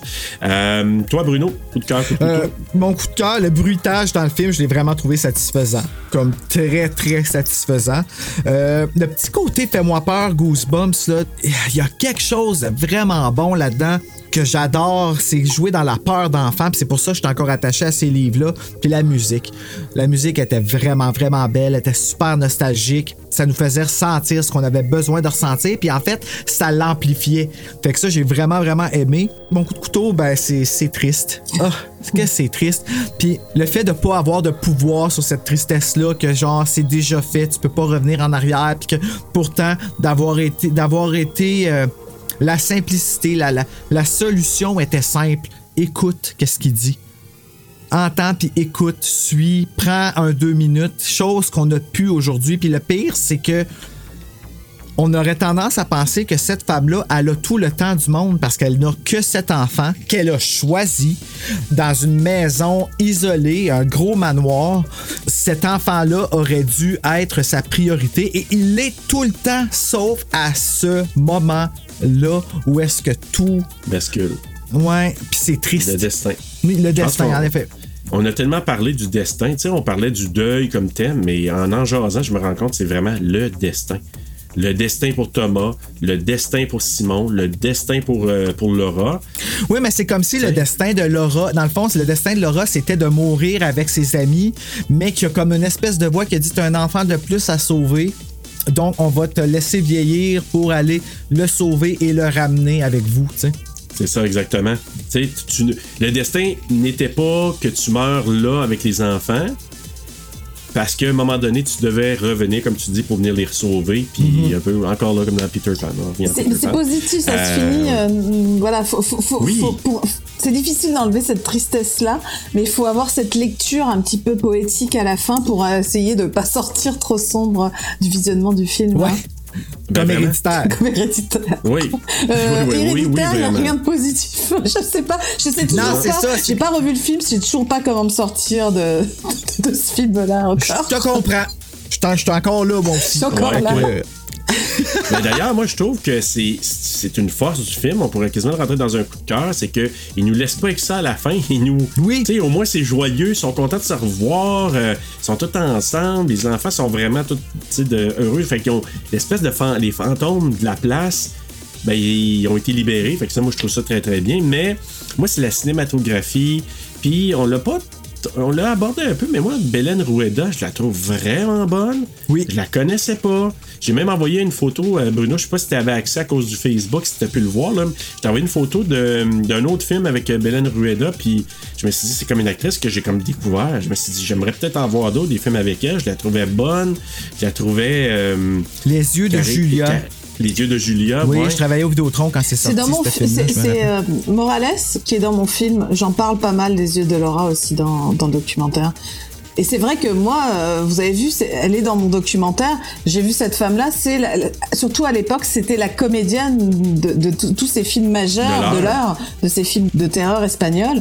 Et donc, euh, c'est vraiment une figure euh, maternelle un petit peu de, de, de, de cette génération-là. Tu sais, des fois, tu regardes les, les acteurs, actrices, euh, sais, nous, avec notre regard nord-américain, tu sais, on regarde ça, puis on se dit, ah, euh, tu sais, sont-tu bons? Sont puis là, finalement, tu t'aperçois que, waouh, moi, le- la Casa des Papels, j'ai découvert plein d'acteurs, actrices que j'ai adoré, puis je me suis dit, j'aimerais ça les revoir dans d'autres choses. Comme j'avais découvert, comment qu'elle s'appelle? Euh, Naomi Rapace? C'est comme ça, Rapace? Je sais pas comment il prononce son nom. J'avais découvert dans Millennium, c'est un film suédois. Puis après ça, j'étais heureux de la revoir dans quelque chose de nord-américain, dans, en tout cas, un des films des Aliens, je pense que c'est Alien Covenant, en tout cas. Puis c'est une actrice que j'aime beaucoup, j'ai découvert, puis de la revoir dans d'autres films. Mais Belen Rueda, j'ai eu le même feeling. J'ai dit, waouh, quelle belle découverte. Fait que ça, pour moi, ça a été un coup de cœur. Coup de couteau, oui, peut-être le scénario un peu, les raccourcis que tu nommais tantôt, mais moi, c'est l'accessibilité du film. Oui, true. Ça, c'est vrai. difficile à trouver, ça n'a pas de bon sens. Je suis même pas capable de le louer sur YouTube. Ah, c'est étrange parce que pour un film tellement. euh, Je le sais. C'est pour ça que je te dis. Puis moi, le fait que ce soit pas accessible, je trouve ça dommage parce que autant pour nos auditeurs qui vont vouloir regarder le film, comprends. on doit se tourner sur du streaming, ce qui est dommage, euh, ou de l'acheter, ce qui est encore mieux. Parce que moi, j'aime regarder des films, puis regarder les, les special features, les extras, pour entendre parler les réalisateurs. Je suis allé voir des, des entrevues sur YouTube et tout ça, mais c'est pas toujours génial. Fait qu'ils soient pas accessibles, qu'on soit obligé d'aller écouter soit en espagnol, soit qu'on on comprend pas l'espagnol, puis il n'y a pas de sous-titres. Parce que sur YouTube, il est disponible en espagnol, mais il n'y a pas les sous-titres, pourtant c'est marqué. Ça l'est pas. Sinon, on doit le trouver sur une autre plateforme, mais il n'y a, pas- y a pas tout ce qui vient autour de ça. Puis moi, ça m'enlève un peu ce côté-là de, tu sais, de, de, de, de comprendre davantage pour faire un point avec ton documentaire, Joanne, c'est que moi, ça me donne encore plus le goût de découvrir les réalisateurs, ça me donne plus le goût de découvrir les films quand on voit l'envers du décor, quand les gens en parlent, quand on sent l'amour qu'ils ont pour leur création. Puis moi, quand je vois ça dans un film en regardant les special features, on dirait là, je donne une coche de plus d'amour à un film. Ouais, mais ça Parce que- accentue beaucoup ce que tu ressens déjà pour le film. Oui, parce que ça crée un rapprochement. Je dis, oh my god, il est bien cool le réalisateur. Ah, l'idée derrière ça était fantastique. Les, acteurs ont l'air d'avoir eu du plaisir. Ils ont eu à avoir. euh, Ouais, puis là, surtout, c'est ça que surtout ça ça me donne. donne. moi. Moi, j'ai pas écouté avec euh, la, la, la- comment dire le commentaire de, de Bayona, mais c'est un grand cinéphile, comme vous pouvez le voir, enfin dans mon film. Oui. Ces réalisateurs-là, c'est des grands cinéphiles quand même. Donc j'imagine que l'avoir en commentaire qui décortique euh, sa, sa mise en scène et ses références, parce que c'est très référencé même euh, sur des séquences. euh, tu sais, tu, disais Wendy euh, de Spielberg, sont très Spielberg ou son film préféré c'est Superman. Donc j'imagine qu'il y a plein de petits éléments comme ça qui pourraient ressurgir à, l'écoute avec le commentaire audio de, de Bayona. C'est vrai que ça manque. Oui. Oui, fait que moi, c'est mon coup de couteau par rapport à ce film-là. Alors, euh, ben voilà, euh, on a fait le tour là-dessus. Avant d'aller dans, dans nos notes sur 5, euh, Rotten Tomatoes, il a donné un 86%, euh, IMDb 7.4 sur 10, Letterboxd 3.6 sur 5 et les utilisateurs Google 85%. Donc, euh, votre note sur 5, je vais commencer avec toi, Joanne. Ah, c'est difficile. Euh, 4.7 Merveilleux. wow. Bravo. Ben moi, je trouve que c'est- c'est c'est très bon. Toi, Bruno? Moi, au début, j'avais donné un 3.3, j'ai monté à un 4.2. Oh, wow! Euh, ouais, on dirait que toute euh, notre discussion de comment ça a été fait, je revoyais le film dans ma tête, puis j'étais comme, wow, ok. C'est vrai que l'actrice principale, Belen, Belen Rueda. Rueda, elle est magnifique. Comme, elle est magnifiquement vraie, surtout. Tu sais, euh, c'est comme Meryl Streep. Tu vois pas l'acting, genre? Euh, oui, c'est ça. T'as, vraiment, t'embarques avec elle, puis t'as l'impression que tu, tu vois une vraie personne qui vit une- des vraies choses, malgré que c'est très surréaliste, qu'est-ce qui se passe, puis que c'est beaucoup de drame.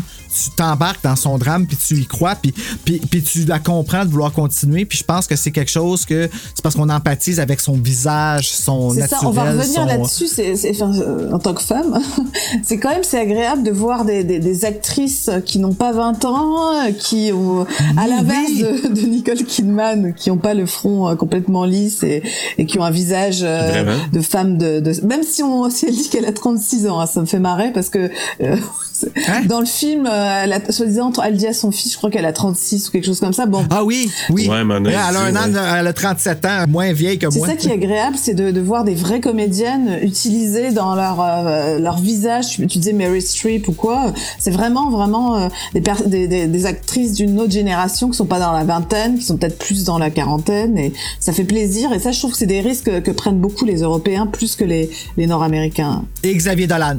Je suis d'accord avec toi. Xavier Dolan. Xavier Dolan, c'est, c'est, un, c'est un maître de C'est vrai. comment euh, mettre la femme en valeur, mais la, la femme, tu sais, là, la- la- la- le- pas le pouvoir de la femme, mais oui, le pouvoir de la femme, carrément, de, de montrer euh, son pouvoir dans ses weaknesses. C'est maladie, sa vulnérabilité aussi, exact. Exact. Et, et ouais, je, veux- je voulais rajouter que toute cette génération de réalisateurs, justement espagnols, ils mettent en avant des figures euh, féminines. À chaque fois, c'est- l'héroïne, comme dans Rec, euh, malgré tout ce qui lui arrive, c'est une femme. C'est souvent des femmes dans, dans tous- tous les films de ces réalisateurs-là. Et euh, ça, c'est ça, c'est ça, c'est chouette. Euh, Oui, on parle d'ailleurs dans ton documentaire, ça, comme quoi que et c'est des femmes euh, qui vivent des situations qu'il faut qu'ils prennent des décisions sur le coup. ce qui est marrant, c'est. Balaguerro, donc euh, réalisateur de, co-réalisateur de Rec, qui dit que c'est toujours, lui, il a toujours en tête euh, la figure de Jeanne d'Arc quand il écrit euh, ses personnages féminins. Donc c'est, on peut pas aller plus loin que la, que la- le- Comme Buffy. Voilà, ouais. c'est ça. Il y a, il y a, il y a Ben Jeanne oui. d'Arc et il y a Buffy, et Oui, voilà. dans le même clan. Il y a tout un monde entre les deux. Ah, hein. Moi, j'ai donné un 3.8 sur 5. Euh, J'y laisse un- une marge de manœuvre parce que j'ai le goût de le revoir, mais avec une piste de commentaires, puis avec d'autres choses, puis ça va sûrement faire augmenter euh, peut-être encore là mon goût, puis augmenter une note euh, future, parce que pour moi, euh, c'était une belle surprise. C'est un bon et beau film, même si c'est très triste, et quand tu, tu connais, là, tu vois la fin, tu te dis oh my god, c'est vraiment triste, mais à quelque part, c'est tellement bien filmé, puis oui, il y a des petits trous de scénario à gauche, à droite, mais pour moi, c'est vraiment un film qui mérite d'être découvert. Ouais, mais c'est pas Si- tant. Les, les- vraiment, là, sérieux, les trous de scénario, oui, il y en a, mais il, il y a tellement d'éléments qu'on dirait qu'ils Ça dérangent pas. pas. tant que ça. C'est ça, Ouais, C'est pas euh, ça. c'est pas de la paresse. C'est Ouais, juste ça n'a pas ça. sa place nécessairement. Puis pour nous qui est comme involved dans l'histoire, ben je pense qu'on veut. euh, on veut ça. En savoir plus. C'est ça. en savoir plus. C'est- raison. Mais d'un autre ouais. côté, ce que je trouve intéressant, c'est comme comme c'est un conte, je pense que c'est un film qui est intér- intéressant de montrer aux aux jeunes en fait. Ce que je veux dire, c'est que c'est une autre manière d'aborder le contre. Et euh, là, on parle quand même de, de, de sujets de société, euh, les orphelins, la maladie, le VIH. Enfin, il y a des choses comme ça qui sont sau- saupoudrées dans le film. Et je trouve que, enfin, par exemple, moi, j'avais adoré Lady in the Water de, de Night Shyamalan. Je trouve que il y a des réalisateurs où euh, bah, La forme de l'eau de Guillermo del Toro, La pirate de Pan, tout ça, c'est des films qui sont des fables, mais qui euh, intrinsèquement racontent quelque chose sur la société.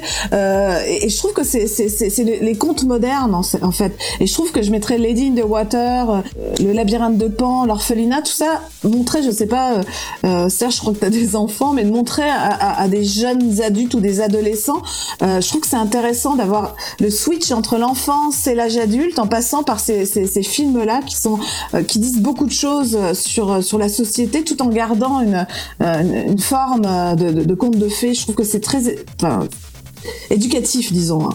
Mais oui, puis regarde que ça nous a fait vivre, tu sais. Comme on en parle, puis on avait, tu sais, moi j'avais les poils qui venaient raides, puis, tu sais, ok, je suis fatigué là en ce moment, c'est sûr, fait que j'ai les émotions plus faciles, mais, euh, tu sais, juste regarder le trailer tantôt, on le regardait, puis ça m'a pris un petit temps à revenir, parce que j'étais, ouf, ok, euh, c'est triste, la musique. Ah, la musique est tellement comme. Mais il y a comme la une- il y a- fin.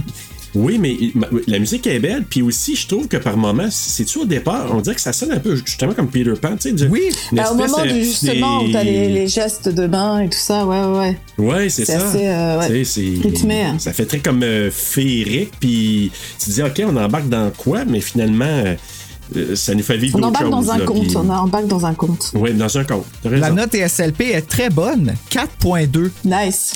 4.23 techniquement, là, mais euh, à 3, là, on lui a donné euh, 4.2. Donc, euh, hey, c'est génial, ça. C'est une réussite. Hey, c'est cool, ça. Sérieux, là? Mais écoute, en plus, c'est notre dernier film du mois Ouais. international. Ça fait international. Oui, hey, ça se finit bien. Ça finit bien, je trouve. Il n'a pas été facile Ouais. ce mois-ci, là, mais euh, très honnêtement, je trouve que ça finit bien. En tout cas, si, si je trouve le DVD ou le Blu-ray à un moment donné, puis que j'ai les sous-titres anglophones, puis je peux l'écouter en espagnol, je vais l'écouter, fait que ça va être encore plus riche. Je vais entendre toute la richesse du film. Puis en terminant, Joanne, merci énormément d'avoir été là. Merci à vous. Ton documentaire, on aurait vraiment là, le goût de te le faire, de le faire découvrir aux gens. Et sinon, dans tes projets, qu'est-ce qui s'en vient pour toi? Eh ben, à l'heure actuelle, donc je travaille pour la, la chaîne euh, francophone de l'Ontario à TFO. Et euh, ce qui s'en vient Oui. surtout, c'est le, le Festival du film de Toronto euh, que je vais couvrir Oui, cette année. Le, le Ouais, hein, le c'est qu'on TIFF, dit. euh, en tant que journaliste. Donc, on a mis en place tout un dispositif pour faire des entrevues euh, d'équipes de films, donc euh, avec un focus francophone, mais sur des films internationaux en langue française. Et il y a le film Vénus de Jaume Balaguerro qui est en, qui est en première, en fait, son, son dernier film. Donc, j'ai le souhait, j'espère que ça va fonctionner, pouvoir retrouver Jaume Balaguerro sur ce film-là et pouvoir parler de ce film et du cinéma de genre en français, parce qu'il parle français, mais moi, je souhaitais à ce Oh. qu'il qu'il puisse s'exprimer en catalan, parce que c'était quand même un film un peu sur l'identité, donc il y avait les Catalans d'un côté et les, les Castillans de l'autre. Donc là, j'espère euh, faire une entrevue 100% en français avec euh, Jaume Balaguerro sur son film Vénus, qui sera au TIFF. Voilà. Et les dates du TIFF, euh, Joanne? C'est du 8 au 18 septembre. Oh, et puis, ok, euh, nous, on va enregistrer les entrevues, puis petit à petit sur la chaîne euh, ONFR+, sur Instagram, vous allez pouvoir voir mes, euh, mes capsules, euh, mes entrevues avec ces, ces cinéastes-là. Donc, c'est ONFR+. Sur euh, Instagram, vous verrez euh, petit à petit euh, nos, nos, nos entrevues. vais à l'instant m'inscrire pour pas manquer Ouais, ça. surtout qu'on aura des, des stories tous les jours euh, avec euh, les coulisses du festival. Enfin, je- il y a, il y a un gros, beau gros dispositif à partir du, du, du 8 euh, septembre. Ah, ben je, je suis déjà. OK, Ok. c'est correct. Et quand, est-ce que tu sais quand il va être présenté, euh, le film de je- Balaguero, encore son nom. euh, Balaguero. ça doit être euh, premier week-end, j'imagine. Ben, Il y a plusieurs dates, il y a plusieurs euh, OK, on projections. ira voir ouais. ça. Puis ben merci énormément d'avoir euh, aussi Ah, amené ce film-là, puis euh, tout ce que tu nous as amené aujourd'hui. Euh, le documentaire, ça a été une première porte ouverte, puis après ça, ben écoute, euh, Et ça sort quand, ce documentaire-là, pour le public? Juste curiosité, Ben, en le fait, il est, documentaire déjà, que tu as il est fait. déjà sorti, euh, puisque je l'ai, réalisé il y a presque une dizaine d'années. Donc, il était sur... euh, Celui que j'ai regardé ce ouais, matin, ouais, d'une dizaine ouais, d'années? Ah, ouais! Il était sur, euh, bah, il Aïe, était aïe. sur Canal Plus euh, en Espagne, Canal Plus espagnol, et sur Orange Cinéma Série euh, en France. Puis il a fait quelques festivals. Il a fait CJS. On était au festival de CJS. ah avec oui, wow, OK. Hey, bravo, sérieux, c'est un très bon documentaire. Mais pour les gens qui voudraient le voir, est-ce qu'ils peuvent le trouver genre sur Vimeo ou à quelque Moi, part? je ou, peux euh, éventuellement vous partager euh, un lien euh, Vimeo. Euh, On pourrait s'organiser pour ça, pour pour euh, pour les auditeurs. Euh, On pourrait trouver un, un moyen de leur donner accès au film. Ça Ah, pourrait être, bon, ça je pourrait vais être mon ça. cadeau. Si vous me promettez de me réinviter pour un film canadien sur un, un film du genre Pontypool, par exemple. Ben oui. Hey, si on fait celle-là à un moment donné, Joanne, t'es la première à être euh, invitée. Moi, je l'ai noté, Sinon, là, en tout cas, euh, là. C'est sûr que je veux voir ça. là. Cronenberg ou quelque Ouais. chose, c'est sûr qu'on va te réinviter, ça c'est sûr et certain.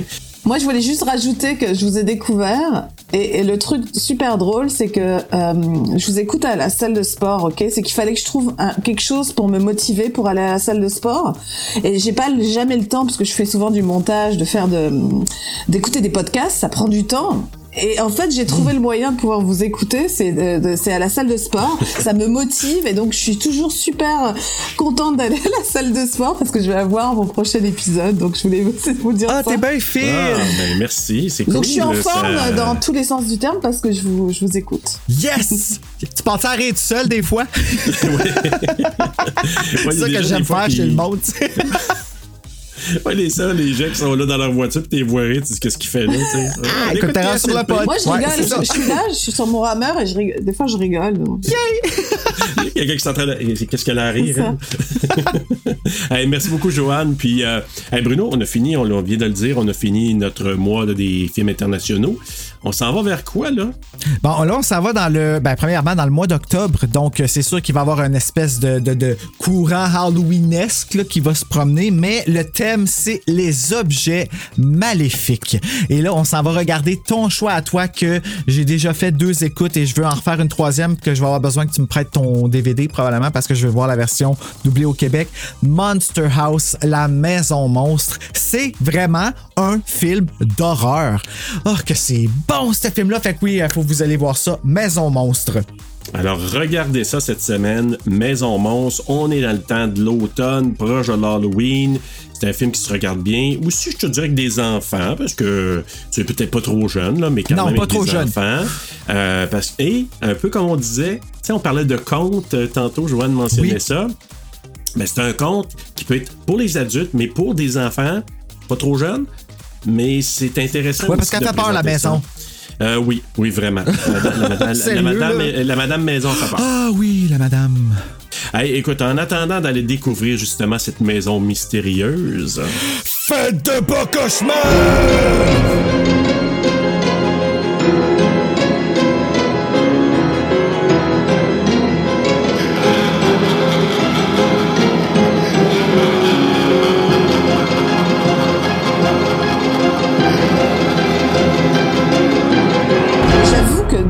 The Dead, euh, Zombie, euh, c'est le film que je peux voir. À un moment donné, j'avais un câble, le câble. euh, c'est de film, je tombe dessus, peu importe euh, quand, quelle heure du jour et de la nuit. Si je tombe dessus, je vais le regarder.